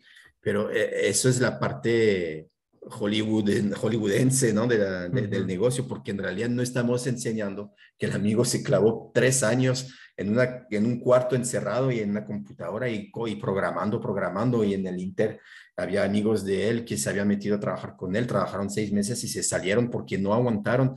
Esta primera etapa la llaman el Valle de la Muerte. Y este Valle de la Muerte es decir, que tú estás chambeando, metiéndole todos los kilos, pero nadie te está esperando, nadie te cree todavía. Entonces, mm, hay muchísimos socios que no aguantan este proceso del Valle de la Muerte y por diferentes razones. Están los que son más débiles que no aguantan y se salen y se van sobre algo seguro y un empleo y así. Y se entiende, se entiende porque depende, las etapas donde estás en tu vida, depende qué tanto te implicas, depende. Si tienes hijos en casa y que tienes que darles de comer y pagar la colegiatura, créeme que las decisiones que tomas en este momento son diferentes a las que hubieras tomado cuando tenías 20 años y que no tenías compromiso, pues, ¿no? Es, es normal esto. Entonces, eh, pues sí, yo, yo modifiqué mucho ahí mi, el tema de los socios, los que entraron, ya muchos se salieron, pero pues se entiende, la verdad, no hay, no hay rencor, no hay nada, porque no es que ya no creían en el proyecto necesariamente, sino que eh, pues tenían cosas por fuera, factores externos que hicieron que ya no le podían invertir tanto tiempo en algo tan inseguro. Y es, eso, es, eso es lo que, que, lo hace difícil. Acuérdate lo que te dije, el que funciona son 10% nomás, o sea, el 90% no funcionan, pues. Entonces también, también se entiende, pues, ¿no? Entonces, bueno, para responder a la pregunta de la importancia de los socios, sí es importante, pero no es algo que necesariamente es de por vida si no era el socio adecuado, de alguna forma, pues se va a salir de la empresa. Lo peor que puede pasar, eh, yo, veo cuando salen los socios o de, un negocio, si te ha ido bien, pues le tienes que pagar el porcentaje que le corresponde. Y eso duele porque a lo mejor él no, no, hizo el esfuerzo que tú hiciste, pero al final de cuentas te fue bien, pues. Si le tienes que pagar algo es que te fue bien y te, paga, te, va a atrasar un poco, pero tampoco eso va a tronar tu negocio y estás bien encarrilado y ya, puedes ser agradecido por esto en realidad, ¿no? Es un buen problema este. Y si no te fue bien que truenas, pues le das un porcentaje de cero, pues va a ser cero. Entonces tampoco, tampoco es tan, es tan grave. Entonces, sí es importante unos buenos socios, definitivamente, pero mi conclusión es que no es definitivo. Si, si no le diste con el equipo inicial y que a lo mejor no son todos los fundadores los que lograron el, el éxito de la empresa, eso no, no necesariamente es decir que, que, ya falló tu empresa y que ya vas a tener que hacer otra cosa, porque no, simplemente es decir que vas a tener que hacer un poco más de ajuste, pero no, no, no, no, no te lo echa a perder. Sí, oye, William, ahorita que platicábamos hace ratito sobre la ambición y todo eso, ¿qué tan ambicioso se considera usted? Eh, trato de controlar mi ambición. Si me dejo ir, trato de siempre, siempre, siempre mm, busco el camino, trato de buscar lo más que se puede el camino de la humildad para, sobre todo con mi trato con, con la gente, los empleados, los clientes. Mm, hasta mi familia, trato de mm, no querer imponer pues lo, lo, mío, ¿no? Pero en el fondo, cuando me acuesto en la noche y que estoy eh, ahí en, en, mis noches de insomnios, porque tengo muchísimos insomnios, eh, ahí sí, siempre, siempre pienso, ok, pues quiero llegar a esta etapa y luego quiero llegar a esto y quiero llegar a esto. Yo ahorita con este proyecto lo que quiero es llegar a nivel Latinoamérica. Esa es mi ambición, pues ahorita. Entonces, pero todavía te hablo de mi, ambición, pero todavía estoy en Hermosillo, en mi laboratorio, como te decía, en mi etapa de no saber si sí o no se va a poder hacer. Pero si me preguntas hasta dónde quiero llegar, yo quiero llegar a nivel Latinoamérica y con esto. A la torre. Y es que la ambición realmente yo lo veo como algo muy bueno. No sé por qué, no sé por qué hay gente que lo sataniza tanto. O sea, por ejemplo, son un ejemplo muy tonto, pero con mi abuela, a mi abuela no le gusta para nada que hable de cosas de dinero. Y yo adrede siempre hablo de cosas de dinero con mi abuela, pues nomás para molestarla, sí, para sí, llevamos. Entonces, mi abuela de que nos estábamos hablando y digo, no, hombre, abuela, cuando yo me gradúe yo voy a ganar un millón de dólares al mes, o sea, puras cantidades bien tontas, pues. Y mi abuela, ay, no, tú eres muy ambicioso y no sé qué, pero eso como que... Generaciones de antes, ¿no? Sí. y, o sea, yo se lo digo, o sea, ¿dónde voy a conseguir un trabajo que me pague un millón de dólares al mes saliendo de aquí? O sea, no manches. No, no, pues sí, pero... No, pero pues nomás, es que... Nomás lo veo como que, la gente lo ve como algo malo, pues, o sea... Yo, creo que es porque hay mucha gente, y, yo de hecho cuando, cuando trato, como digo, de, de, ser humilde ahí con todo el mundo, es porque no quisiera tampoco que la gente dice, ah, diga, ah, el William quiere ganar millones y mira, no está haciendo nada, o lo poquito que está haciendo se quedó ahí estancado donde estaba. Entonces, eso no te gusta, pero al mismo tiempo, si no tienes ambición, salirte de tu zona de confort, no, no, no veo cómo, pues, ¿no? No, no, no, no veo la forma de si no hay algo que te presiona de decir, oye, es que yo quería llegar hasta aquí, no lo estoy haciendo, entonces me voy a mover y voy a poner en marcha las cosas para que suceda mi objetivo, pues eso es el único camino. Porque si, ah, pues mi ambición es, no sé, pues tengo eh, un poco menos de 40 y hasta ahí donde llegué es hasta donde quería llegar. Cabrón, nos falta un chingo de años, pues ¿qué, qué vas a hacer el resto del tiempo? Pues, ¿no? Exacto. Pero también se, también se entiende, hay gente que les gusta seguir en esta zona de confort, a lo mejor en, al nivel laboral no quieren más, están bien como están y lo que quieren disfrutar es su familia, su vida, como están. también al, principio para mí eso era como que un poco de debilidad, de no querer más. Ahora no lo entiendo más, fíjate. Entiendo más que también hay gente que a lo mejor intentaron, pues en algún momento fueron ambiciosos, no les funcionó, se, se traumaron un poquito con el resultado y dicen, no, prefiero ya mi tranquilidad. Bueno, está bien, la verdad, no, no, no hay problema. Pero yo todavía no he, no he llegado a este límite de, ah, me, me, quedo hasta aquí porque, porque me dolió el último fracaso, ¿no? el tema de la resiliencia es Y ahora con el COVID y, y que mi negocio se me fue para abajo Muchos me preguntaron, amigos en Francia o aquí en México, y que a la madre, ¿cómo la vas a hacer? Están más asustados que yo. tengo dos brazos, dos, piernas, eh, todavía energía.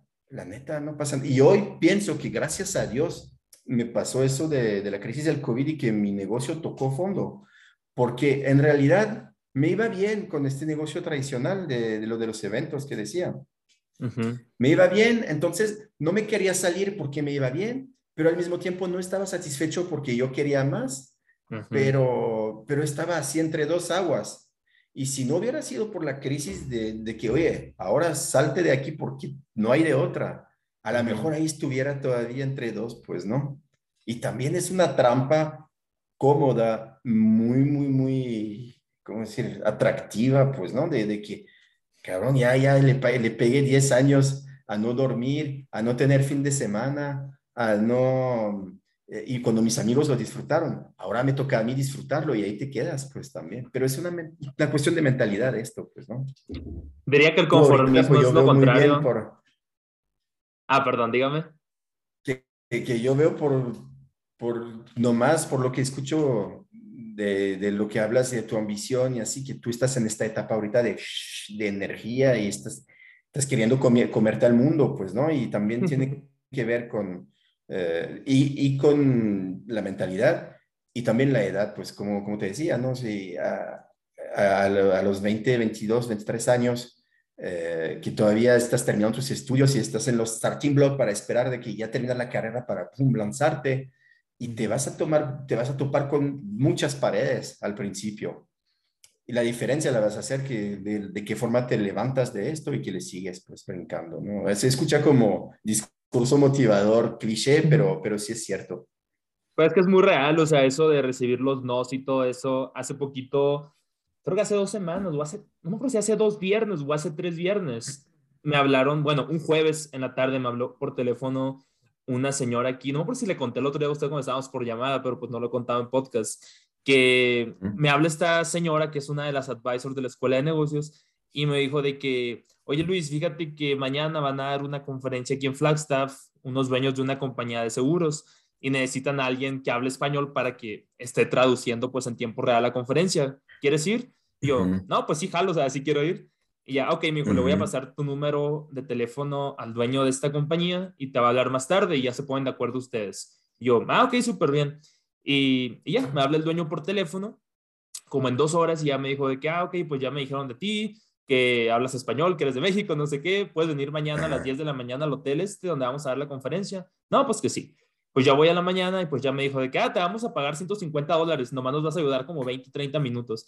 Yo que no manches, o sea, es un chorro de dinero por 20, 30 minutos, pues no. Digo, no, pues está bien, o sea, lo tomo, aunque, no me hubieran pagado, yo hubiera ido, porque yo lo había visto en cuanto la señora esta del College of Business me habló, dije, ok, esta es una oportunidad de networking. Y o sea, yo no iba para que me pagaran, pues, o sea, yo iba así como, pues, a tirarles pues. el paro, pues, ajá. Y estuve traduciendo ahí como 20 minutos nomás y literalmente, o sea, el resto de la hora, hora y media, yo me quedé platicando con ellos de cosas de, de hecho, los dos van a estar en el podcast más adelante y todo eso. Sí, sí. Yo así como que no manches, o sea, yo debería haberles pagado a ustedes simplemente por haber tenido el chance de platicar con ellos, pues, ¿no? Ajá. Y, y pues ya más adelante, cuando, cuando terminamos ya de que la sesión y todo eso, yo les dije a ellos de que, ah, quieren estar en el podcast, y ya les platiqué, ah, pues sí, me dijeron de que pues mándanos un email y todo, y todo eso, ya nos intercambiamos números de teléfono. Resulta que estos dos venían de que en su avión privado habían volado de Tucson a Flagstaff, y que no manches que tienen avión privado, me quedé, ¿no? sí, sí, sí. Y ya al final yo les digo de que, oye, ¿y dónde, dónde me recomiendan ustedes de que conseguir más gente como ustedes, gente de negocios para, para esta serie del podcast? Pues que la estoy empezando con usted, pues quiero quiero hablar así con muchos empresarios de diferentes giros y, o sea, yo poder estar aprendiendo pues de todos ustedes. Y yo les digo a ellos, digo, oye, ¿qué me recomiendan hacer? Y ellos de que, ah, ¿sabes qué? La escuela de negocios tiene muchos donadores. Habla con la Career Development Office y ellos de seguro tienen los contactos, diles de tu proyecto y diles que te gustaría hablar con ellos. Vale oro eso. Demasiado. Y yo dije, no manches, o sea, no se me había ocurrido antes. Inmediatamente llego, mando el correo bueno, primero fui en persona y no estaba la persona esa, me dieron su correo, mando el correo de volada, un viernes, entonces el lunes me contestaron y pues ya me dijeron de que, ah, ¿sabes qué? Mejor te va a convenir más si hables con esta persona, que es la directora pues del Career Development Office, ya me dieron su número, su correo y pues ya se puso en contacto conmigo por correo la señora esta y me dijo, mira, te voy a mandar una lista de todas las compañías que hacen negocios, o no que hacen negocios con nosotros, pero que, que colaboran con, con la universidad. Dime los que te interesen y, yo los voy a poner en contacto por, por correo. Y pues ya a partir de ahí, pues si aceptan grabar podcast contigo, pues ya depende de ustedes y si no, pues ni modo. Y ya de hecho ella también me dijo, porque estábamos hablando precisamente de que las oportunidades que tenemos los estudiantes internacionales aquí son muy limitadas a que si fuéramos ciudadanos americanos. Y se entiende completamente, pues, o sea, es un país que pues primero se tiene que preocupar por sus ciudadanos que por los extranjeros, obviamente. Y, y me dijo, mira, o sea, te voy a contactar con los que tú quieras. Obviamente vas a seguir recibiéndonos, pero pues vamos a, yo siempre lo veo así como que vamos a tirar muchos dardos y pues algunos dardos se van a caer, otros se van a voltear, otros le van a dar al blanco y pues otros van a estar ahí cerquita del blanco. Entonces, a final de cuentas, entre más dardos tires, pues más chances tienes de pegarle al blanco, pues. Claro, claro, claro. Entonces, no, y aparte, hay una oportunidad, no había pensado en esto, pero es una súper herramienta lo del podcast, porque aparte los empresarios y los exitosos también, los más exitosos que tú piensas que no tienen tiempo y la gente no se atrevería a preguntarles porque no, que tiene otras cosas que hacer y que pero les encanta platicar su experiencia y compartirlo también, pues, y a todos los niveles. Entonces, en realidad hay mucha probabilidad de que te digan que sí, pues cuando, cuando le, le, pidas un tiempo a la gente para que te que comparten su experiencia y, y todo, pues, ¿no? Entonces, no, para, para networking eso está, eh, la herramienta del podcast está fabulosa, ya, me está dando ganas de, de, armar un podcast a mí también. ahí se ocupa, yo, yo le echo la mano ahí. Todavía le sigo aprendiendo, no crea. De hecho, no, apenas... súper bien. Hace rato que le comentaba que estaba hablando con, con mi amigo Abraham ayer antes de, antes de que él me marcara, porque le mandé la, la, nueva portada del podcast, pues a él como que el boceto, antes de, todavía no lo publico. Y, sí. y mira, se me fue la idea. no, porque, ¿qué era lo que me estaba diciendo antes usted? Se me fue la idea. No, no, que de la importancia del podcast para el networking, que es una súper herramienta, pues, ¿no? Y qué chingón que aparte tú ya lo tengas mmm, así presente a tu edad, yo, yo, cuando salía de la carrera, no, hombre, no, no, no, no, sabía, ¿cómo decir? No había entendido la mitad de las cosas que tú ya entendiste ahorita, pues, ¿no? Y, y, gracias a, esta iniciativa que tienes, y aprovechala, sácale todo lo, exprímele todo lo que puedes, porque te va a hacer ganar 15 años de chamba esto también, pues, ¿no? De, de, ah, de, lo que te vas a adelantar y...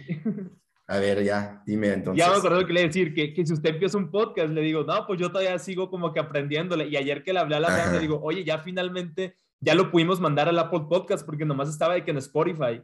Y ayer no sé qué le estaba moviendo, o sea, con todo lo que andaba cambiando pues ahí en la plataforma. Y quién sabe a dónde llegué o cómo llegué a ese punto, pero pues pudimos ya, ahora, ahora sí ya el podcast, ya, ya está en Apple Podcast también, pues ya cuando me metí a Apple Podcast dije, no manches, qué bonito se ve esto. O sea, después de dos años y medio, finalmente le entendí esa cosa. Sí, sí, sí, muy bien. No, felicidades, qué chingón.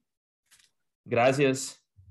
No es algo más que tenga que añadir usted en cosas de negocios, algún consejo que nos quiera dar, o sea, los que vamos empezando. Digo, yo no tengo ningún negocio. La única inversión que he hecho precisamente, pues fue la de los libros que le digo. Pues si cuentan las inversiones, las inversiones, pues en mí mismo, pues pagar la escuela y todo ese rollo. No, pero lo del, lo del programa ese que tienes es, es, es emprendedorismo también, pues porque, porque tal vez en este momento no es financiero directamente lo que estás ganando con esto, pero créeme que la información que estás sacando y los contactos que estás haciendo, hijo de su madre, ¿qué, qué valor tiene esto? Demasiado, demasiado. ¿eh?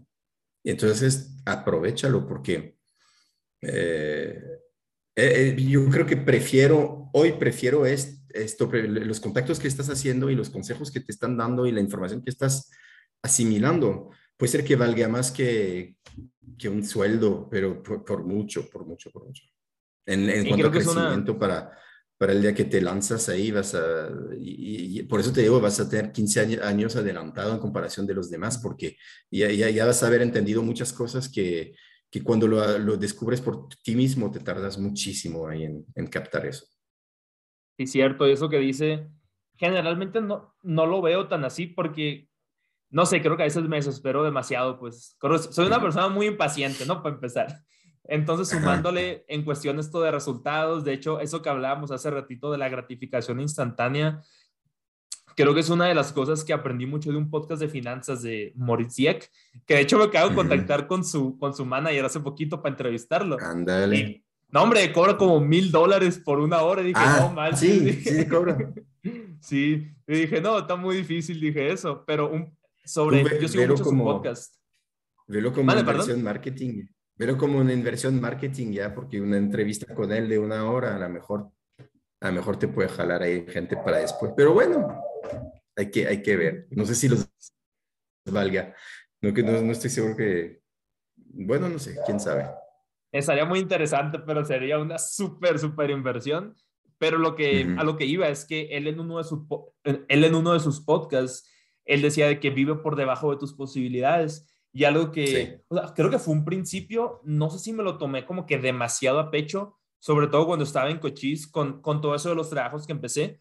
Yo sabía que todo el dinero que ganaba, digamos que el 95%, incluso a veces el 100% de mi sueldo, era literalmente se iba a mi cuenta de banco y ahí que se fuera acumulando todo, porque yo sabía que en el momento en el que yo me graduara de Cochise, si no conseguía esa beca, la universidad iba a ser casi imposible pagar y en caso de que lograra irme a la universidad, probablemente me iba a alcanzar ni siquiera el semestre completo con todos mis ahorros, ni siquiera uno solo.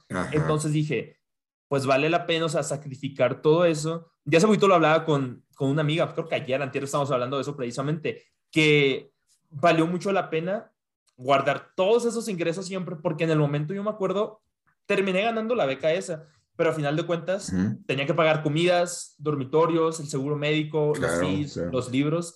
Y yo dije, no manches, o sea, tengo toda la colegiatura pagada, pero aún así es un chorro lo que, lo que toca pagar. Y dije, qué bueno que tengo eso, porque, o sea, estuve ahorrando dinero por tres años y medio de que no gastaba nada para mí. Incluso cuando me iba a Estados Unidos, me acuerdo que era de que vendiendo barbacoa, tortas, entrenando niños y e hice una rifa también en 2017. Yo no gastaba o sea, no vas a nada, o sea, nada de nada. Incluso me acuerdo de que con monedas, con billetes, lo que le daba a mi papá, que él lo metía al banco y luego me lo daba, que no se iba a perder o así. Era como que valía mucho la pena el sacrificio de, ok, se me antoja una nieve, se me antoja un sushi, pero es como que, a ver, si se me sigue antojando esto y me estoy dando la gratificación inmediata, o sea, no voy a llegar a ningún lado con esto. Y o sea, sí era muy difícil y me acuerdo que cuando ya la, cuando ya la había hecho, de que ya pagué el primer semestre en Cuchis, me acuerdo que me compré una faja y una liga medicinal, o sea, para mis entrenamientos del gimnasio, pues nomás. Pero fue así como que no manches, o sea, puse todo eso ya en la escuela y lo que me sobró, ahora sí que me alcanzó para eso, que a final de cuentas era como que pues va a valer la pena. Y después cuando estaba ya, faltaba quizá un año para graduarme de Cochise antes de transferirme para acá. O sea, en Cochise yo no salía de que juntadas, yo no salía de que ah, vamos de un viajecito, un café, lo que sea, porque era como que, hoy o sea, no vale la pena, o sea, estarme gastando un porcentaje de mi sueldo en, en divertirme porque muchos lo romantizan mucho, ay, está bien divertirse, se vale, pero al final de cuentas es que, güey, o sea, vas a recibir resultados, tus resultados van a ser proporcionales a tu esfuerzo. Y ya más adelante, yo me acuerdo que incluso una vez, nunca se me olvidará esa vez, que fue la feria de, una feria que hacían una vez al año en septiembre en Douglas. Y me acuerdo que un día fuimos y al siguiente día, mis amigos y yo, era cumpleaños de un amigo, nos fuimos a Sierra Vista a comer bonles a Lápolis. Íbamos en dos carros, íbamos como seis, siete de nosotros. Y ya de regreso, ellos dijeron de que, ah, pues, ¿qué onda? Nos vamos a la feria y luego te, luego te damos raite de regreso, Luis, para que te vengas con nosotros.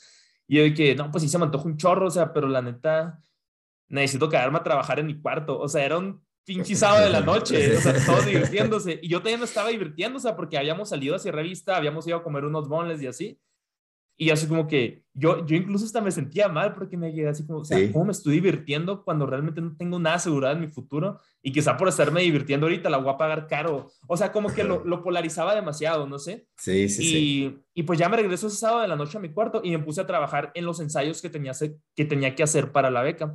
Y luego, en otra ocasión, para otra beca que estábamos aplicando, me acuerdo que fue una beca súper difícil, me acuerdo. Esa sí no me la gané. Los dos años que apliqué, esa sí no me la gané, pero lo intentamos con todo, me acuerdo, y mis advisors y yo estábamos trabajando en eso. Y ya faltaban dos, tres días para mandar esa aplicación. Llevábamos como que un mes ya trabajando en todo eso. Está larguísima esa aplicación. Y Resulta que una de mis advisors también era nueva, pues en el proceso de eso de las becas, yo era creo que uno de sus primeros aplicantes. Y resulta que, no sé cómo estuvo, pero llegamos a una sección nueva de la aplicación que nos pedía como otros días ensayos. Y yo de que no manches, o sea, estamos súper cortos de tiempo, nos quedan tres días. Y mi advisor, eso fue un viernes. Y el sábado nosotros estábamos planeando como que cosas para el baile de diciembre que íbamos a hacer, pues un festejo. Y me dijo mi advisor, no, pues yo voy a estar mañana aquí ayudándoles a los chamacos como desde las 10 de la mañana, me dijo, y no sé qué. Para las 10 me dijo, vente a la oficina y vamos a revisar los ensayos juntos, así que termínalos todos. Y yo que no manches, o sea, ¿cómo voy a terminar 10 ensayos en, en ese ratito? Pues, o sea, en esa noche. Y me acuerdo que lo primero que hice, llegué a mi cuarto, me dormí y puse la alarma a las 5 de la mañana. Y desde las 5 de la mañana hasta las 10 de la mañana, o sea, sin nada de distracción, todo, todo, todo, todo. Y pues ya. Y sí, o sea, no gané esa beca, pero al final de cuentas, muchos de esos ensayos me ayudaron para los otros ensayos de la otra beca que sí, gané. Sí, sí. Yo me acuerdo claro. cuando, cuando me dieron el, la noticia de que se había ganado esa beca después de todo un año que esperé después de haberla perdido. preparación. Fue así como que no manches, o sea, nunca se me olvidó ese sábado en el que, en el que preferí no irme de, pues de fiesta, pues con mis amigos, no de fiesta, pues, pero a la feria y pasarla bien, por haberme quedado trabajando esa noche. Y yo me acuerdo de que no manches, o sea, valió la pena eso, valió la pena también, por ejemplo, el hecho de esos años vivir de que lo más conservador posible, o sea, cero, cero antojitos. Ahorita que estoy en la uni, ya que sí me voy a graduar, o sea, yo voy al Walmart, por ejemplo, al super, es como que ah, voy a comprar una nieve, una limonada, lo que sea, pero cuando estaba, o sea, Sí, pues, o a veces hasta más de un gusto. Este, este sábado sí compré de que chetos, nieve, limonada y así, pero por ejemplo, cuando estaba en Cochise no era eso, porque era la mentalidad de que yo sé, ok, o sea, cualquier detallito va a influir en la universidad y ahorita es de que, sí. nada, o sea, ya me queda de que un semestre, es como que, ah, ya la hice de todas maneras, ¿sabes? Pues, pero me acuerdo mucho, mucho, mucho, o sea, con eso, de cómo vale la pena. Y ahorita a veces yo me quedo pensando de que, o sea, está bien que me esté recompensando ahorita, digo, porque ¿qué tal si mejor seguiría guardando? ¿Qué tal si mejor estuviera invirtiendo? o sea, son antojitos, por ejemplo, de que, ah, vamos al Chiles a comer o vamos a, vamos por unas pizzas o lo que sea. Y ahorita es como que, ah, ok, pues sí puedo pedir. Por ejemplo, ayer pedí una pizza por Uber Eats. Es como que no manches, o sea, me salió el doble que si hubiera ido en persona, pero pues no podía porque estaba trabajando, pues. Y, sí, sí, pero antes cuando estaba en Cochis, cuando apenas eran como que todavía más los comienzos, me acuerdo de todos esos sacrificios y me quedo, oye, ¿por qué no los estoy haciendo ahorita? O por ejemplo, esas últimas dos semanas han sido muy pesadas para mí porque el horario de trabajo está de la fregada ahorita, o sea, estoy trabajando de 10 de la mañana a 7 de la tarde, o sea, todo corrido. Entonces, ¿a qué horas voy a hacer ejercicio? O sea, después de las 7 yo salgo súper fregado, pero pues lo que puedo hacer es levantarme a las 6 y media de la mañana, irme dos horas al gimnasio y ya pues desayuno y me voy al trabajo. Y eso lo hice la semana pasada dos días y la antepasada como tres, cuatro días pero esta semana no pude ningún día, o sea, de lunes a jueves. Me puse, todos los días me levanté que a las 6 de la mañana para llegar al gimnasio a las seis y media. y no podía con mi alma y pues ahí voy a dormirme. Y ahora sí, ahora nomás me tocó trabajar de 10 a 1 y saliendo del, saliendo del trabajo, me fui al gimnasio una hora y media, me vine a comer y pues ya el equipo es conectado y, es como ah, pues, pero no sé, o sea, qué tan, qué tanto como que, qué tan importantes son los sacrificios para ustedes en ese sentido, llevarlos como que a un súper extremo, porque creo que, pues por lo que le cuento, o sea, era como que muy extremista en ese sentido y al haber sido tan extremista, tuve el resultado que quería. ¿Y qué tal si no hubiera sido tan extremista? ¿Hubiera tenido el mismo resultado? Probablemente no, pero me lo hubiera pasado mejor, pero después iba a terminar sintiéndome fracasado. Entonces, no sé qué tan bueno o qué tan malo sea hacer, sea hacer este tipo de, como que tan extremista, pues. Pues yo creo que, mm, eh, pues sobre todo, si tú conoces del tema del deporte y así, yo creo que no hay ninguna persona de, de grandes ligas que no se sacrifique en algún momento, en alguna etapa, o todo el tiempo está muy difícil, todo el tiempo sacrificar tanto, pues, ¿no? Pero definitivamente, si no hay el sacrificio, la única forma de que tengas resultado es suerte y, yo no creo mucho en, en, la suerte, pues, ¿no? O más bien, no le apuesto a la suerte, sí creo en la suerte porque hay gente que puede tener golpe de suerte, pero no, nunca dura esto, pues, ¿no? Es, siempre es algo, algo de instantáneo.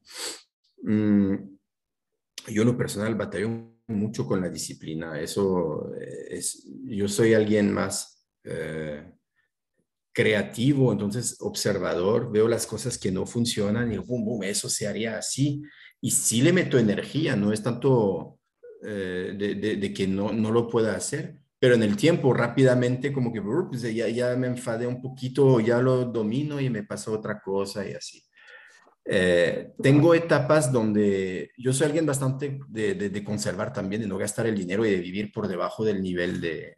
Eh, tengo un poco esa cultura, aparte mi padre eh, es judío, mi madre es católica, entonces ya tengo mezclas también ahí y, y, y, traemos, pues, los judíos que, que, que traen un chip ya así como que no es natural, es cultural, vamos a decir, de que ganas esto, eh, pon una parte ahí para guardarlo, inviértelo en, en lo que sea. Y a, mí, por ejemplo, me, también pasé mucho tiempo sin salir los fines de semana, pero lo que sí donde me daba un gusto es que, ah, pero mira, junté tanto dinero y con eso me voy a comprar, no una casa completa porque tampoco ganaba suficiente, pero voy a pagar un enganche de una casa para hacer un ejercicio inmobiliario, pues, ¿no? De, de, inversión. Y para mucha gente puede ser aburrido, pero a mí es algo que me, que me motiva, pues igual que ir a, al gimnasio, yo no soy tanto de ir al gimnasio, pero me motivaba esas cosas, o de...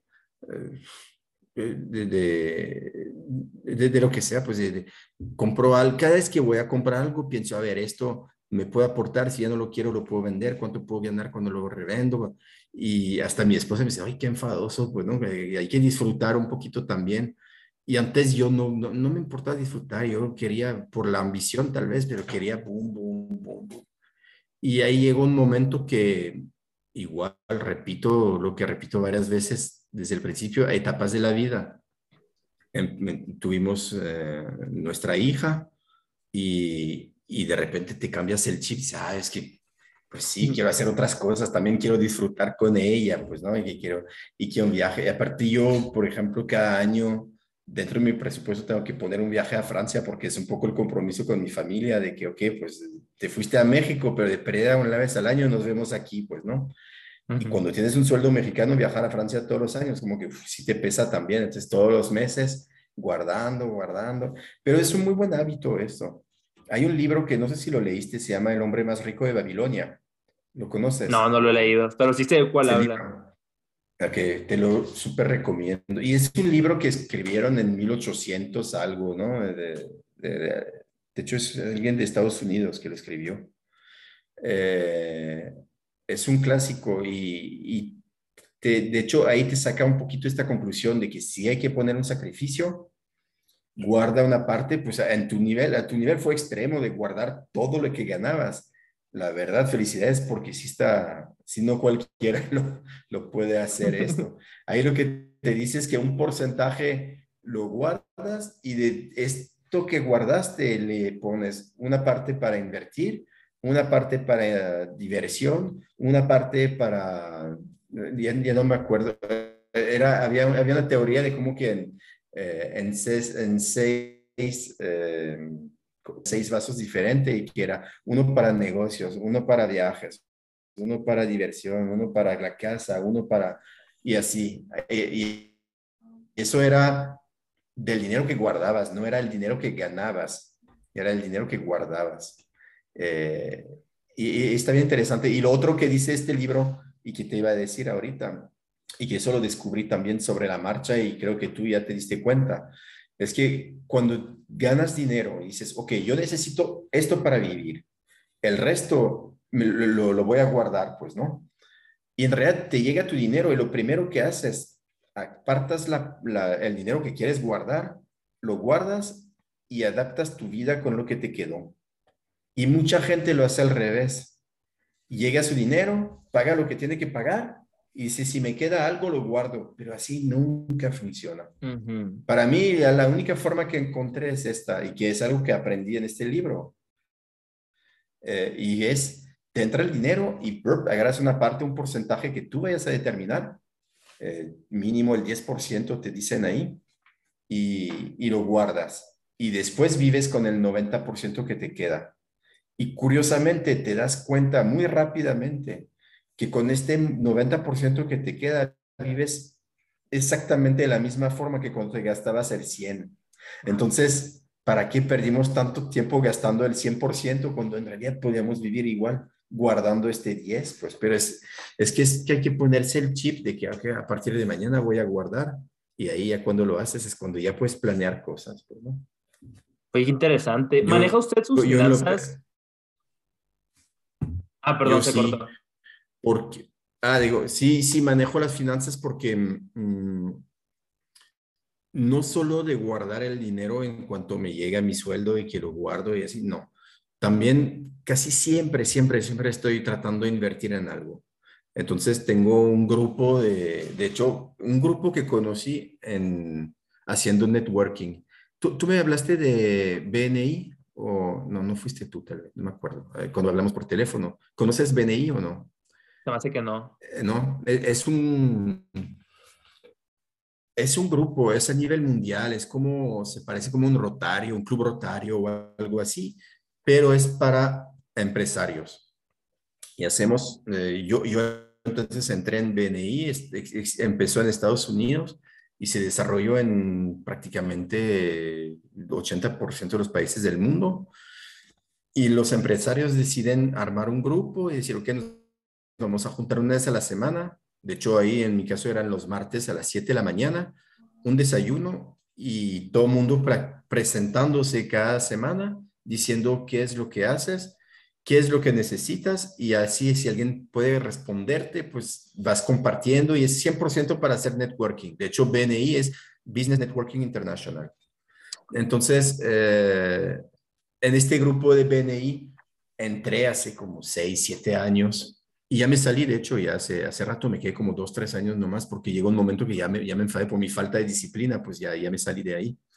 Y, pero armé un grupo con seis, siete empresarios que traíamos muchos la misma dinámica y de ahí juntos ya sacamos varios negocios, pues, ¿no? De que, ah, un primero de que compramos una grúa porque uno de nosotros era constructor y, sabíamos que le iba a servir y la hicimos la inversión entre todos y con las mismas rentas internas, boom, boom, boom, salió. Y luego un poco de préstamos también y luego un poco de, comprar una casa o comprar un terreno, construir una casa, revenderlo, repartirnos entonces, ahí sí, religiosamente, todos los meses, ahorita de este grupo como que quedamos cuatro nomás. Eh, a lo mejor ellos armaron sus grupos por su lado, probablemente, eh, pero con los cuatro con quienes se hicieron más la, química. Y, y, todos los meses pues estamos metiendo dinero y recibiendo dinero de este, de este negocio que son varios negocios adentro de un negocito donde metemos una aportación.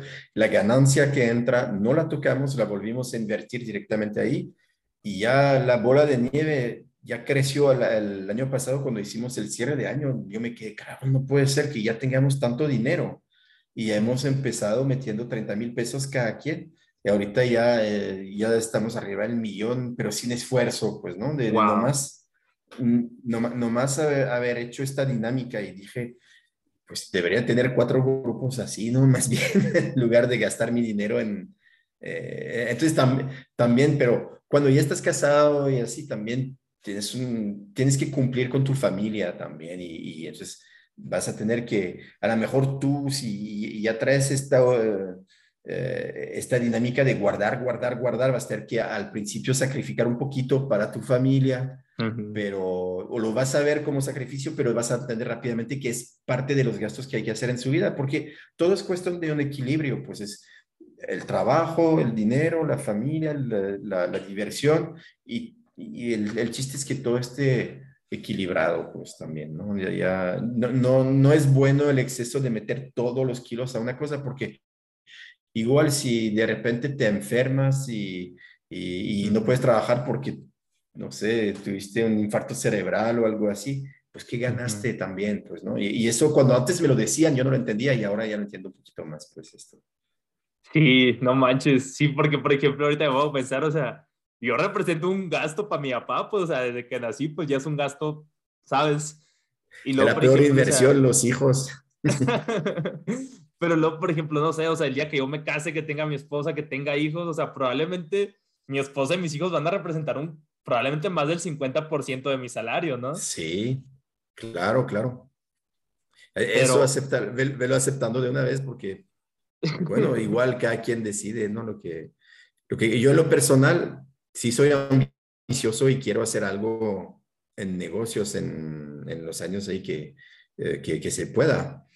Pero, pero también al final de, al final de cuenta, una, una vida para, para mí, eso es muy personal porque no, no todo el mundo piensa igual, ¿no? Eh, lo de tener eh, una familia, una esposa, estar bien, tener hijos, es parte de, de, de mis objetivos también, pues, ¿no? Entonces, eh, de hecho, más que parte de los objetivos, es, si lo escucha mi esposa me va, va, a regañar. Es lo primero, de hecho, es lo primero. La empresa pasa después, o la ambición de la empresa de pasa después. Y, y, es sincero lo que digo. ¿eh? Pero, pero hay, de, hay de todo. Hay gente que le dedica más a unas cosas y gente que le dedica más a otras. Oye, William, ya para... Yo creo que esta es la última pregunta que le voy a hacer. ¿Cuáles son sus sueños más grandes que tiene y qué va a hacer para cumplirlos? Mm. regresando un poquito a lo de los papás, eh, ¿cómo me quedé con la espinita de, sabes, que les tuve que pedir dinero? Y no, no es nomás esto, sino que en general, a mí lo que me gustaría, mis papás, mis suegros, mi familia en realidad, pues, me gustaría tener éxito para poder regalarles algo grande a ellos, pues no sé si una casa, si se puede, una casa pues chingón, ¿no? Pero algo, pues unos viajes, algo que y compartir con, con ellos y, y, con mi familia, mi esposa y, mi niña también. Eh, pero que sea algo que salga de, de, del resultado del, del, trabajo, pues así algo, algo grande me gustaría. Eso, eso es de mis sueños. Eh. y sí, hasta, hasta de mis suegros o de mi, como que eh, estamos toda la familia ahí juntos y y decir, ok, pues ya, ahora sí ya se hizo el, el balance, y ya, ya estamos nosotros cuidándolos a ustedes, como que llegar a, llegar a, a, esto es, es uno de los objetivos. No sé si es el sueño más grande, pero es uno de los objetivos que me daría mucha satisfacción. Ok, interesante. bueno, pues ya para el mío, mi sueño más grande. Qué buena pregunta. Pues no, sé. te vas a pues escapar. Ya sé. pues antes, en 2016, mi sueño más grande era poder estudiar en Estados Unidos. Entonces, pues como ya me voy a graduar en diciembre, pues será como que pues un sueño cumplido, pues, ¿no? Pero pues ahora es como que pues, ok, pues ese sueño ya se acabó, o sea, tengo que pensar en otro. En otro más grande. Ajá, yo creo que otro sueño que tengo también, o sea, eso de la familia que dice, pues a tener mi esposa, tener mis hijos, tener como que éxito, tanto personal como, como tanto personal como profesional. Y me gustaría tener un trabajo que me encante. Si puede ser algo relacionado a deportes, negocios, marketing, o sea, yo encantadísimo. Y ese también es un sueño que tengo. Y otro sueño también es no sé, no sé si me voy a quedar en Estados Unidos, no sé si me voy a regresar a México, no sé si me voy a ir a otro país, pero sí me gustaría mantener esto de, de ser extranjero. Creo que me ha gustado mucho la experiencia porque a pesar de que es difícil, la mayoría del tiempo son momentos buenos. O sea, yo digo que 95% del tiempo me la paso bien, 5% del tiempo me la paso mal. Creo que es un balance bastante bueno a como cuando estaba antes en, pues en México, pues en la prepa, en la secundaria, que generalmente era un 50-50. Entonces prefiero ahorita 95% del tiempo pasándomela bien, bien. y 5% del tiempo no tan bien, pues no, que son las batallas. No sé, por ejemplo, ahorita pues ando en la bicicleta pues todo el día pues de un lado para otro. Y pues porque no tengo carro, pues ya a veces me quedo de que no manches, o sea, ¿cuándo voy a tener mi primer carro? Pero, pero digo, nada, la bicicleta está bien, o sea, ahorita con las distancias que recorro, está bien, si me la puedo aventar termino con las piernas muertas siempre, pero digo, nada, para el final del verano voy a tener las piernas bien fuertes, digo, ¿no? y sé que es temporal, pues, porque sé que el día que tenga un carro, sé que lo voy a valorar un chorro, pues, y así como un chorro de amigos y amigas me han dado muchísimos raitos, pues, en todo este tiempo, pues yo también voy a poder dar raitos, pues siento como que eso también me va a dar mucha satisfacción. Sí, sí, sí. Yo creo que por ahí va la cosa. Y ahora sí, ya para terminar el episodio, siempre, siempre les digo a mis invitados que como pues yo ya les hice bastantes preguntas durante todo este rato, que ustedes me tiren, pues en este caso usted, William, unas dos, tres preguntas que me quiera hacer. Ok. Em, pues, ¿qué te podré decir? Del, de todas las entrevistas que hiciste, ¿hay una que te marcó más que cualquier otra? Probablemente sí. Será bueno pensarlo. Es que todas tienen lo suyo. Una que me marcó mucho fue cuando entrevisté a Luis Alfonso García, que es un beisbolista profesional, que, o sea, yo me creía a él cuando estaba chiquito, pues, o sea, yo lo imitaba demasiado. Órale. Y cuando hicimos esa entrevista, como le digo, todavía le estoy aprendiendo al podcast, no sabía que los podíamos hacer por Zoom. Entonces los, lo hicimos a través de una llamada y la llamada se está grabando en una aplicación ahí que tengo en el celular, que es la misma aplicación donde grabo los podcasts, pues. Y con la pandemia la aplicación esa habilitó la, la opción de grabar podcasts a través de llamada. Y desde que empezó la grabación, o sea, él no me estaba viendo, pues porque era llamada, pero yo estaba con una súper sonrisota de oreja a oreja, o sea, yo estaba en modo fan y esa grabación me gustó mucho. De hecho, la tengo que volver a escuchar porque después de esa, se hace que fue como el episodio 60, o sea, fue hace como 40 episodios, o sea, no me ¿Y, ¿Y cómo llegaste hasta él? Fue, fue muy fácil porque yo le mandé un mensaje a su Instagram y le puse de que, oye, soy Luis Carlos, tengo un podcast, se trata de esto y esto y me encantaría entrevistarte. Así he mandado un chorro y probablemente como el 5% me han contestado y él fue una de las personas que me contestó. Qué bien. Y yo que no manches que sí me contestó y pues después hablamos por WhatsApp y todo. Y es como que no, o sea, no puedo creer que tenga su contacto, pues. Ajá. Y fue uno de los podcasts que, que disfruté como, como modo fan, pues por decirlo así. Pero también, o sea, hay muchos podcasts que me encantaron. También cuando hice la serie de estudiantes internacionales el año pasado, grabé con amigos y amigas de 20 o 20, 21 o 22 países fueron en total. Y como que cada uno, o sea, tuvo lo suyo. Y eso, esa serie la disfruté muchísimo en general. De hecho, yo creo que con un amigo de Argentina, con él grabamos, con él empezamos la serie y con él la cerramos. Pero lo curioso de eso fue que cuando, cuando empecé la serie, la empecé con él y teníamos como que nos habíamos visto como dos, tres veces de que en un concierto de la escuela, en el gimnasio, y es como que, oye, güey, ¿quieres grabar podcast? Y al final del semestre, en diciembre, la cerramos la serie, pues, pues con él. Y ya para entonces ya éramos súper amigos, pues entonces estuvo muy padre la plática, ya se sintió como que mucho más natural, más relajado. Esa serie me encantó también mucho. Otro podcast también que me gustó mucho este año fue con José Luis Sandoval, es un salón de la fama del béisbol de México que yo dije, o sea, está muy difícil que, que, me contacte con él porque, o sea, él ya es un señor, tiene probablemente como 50 años más o menos, él se retiró como antes del 2010, se me hace, o poquito después del 2010, algo así, y, o sea, él no tiene redes sociales, pues, según yo, tiene un Instagram como que casi ni lo usa, no tiene Facebook, por lo que veo, pues dije, ¿de dónde lo voy a conseguir?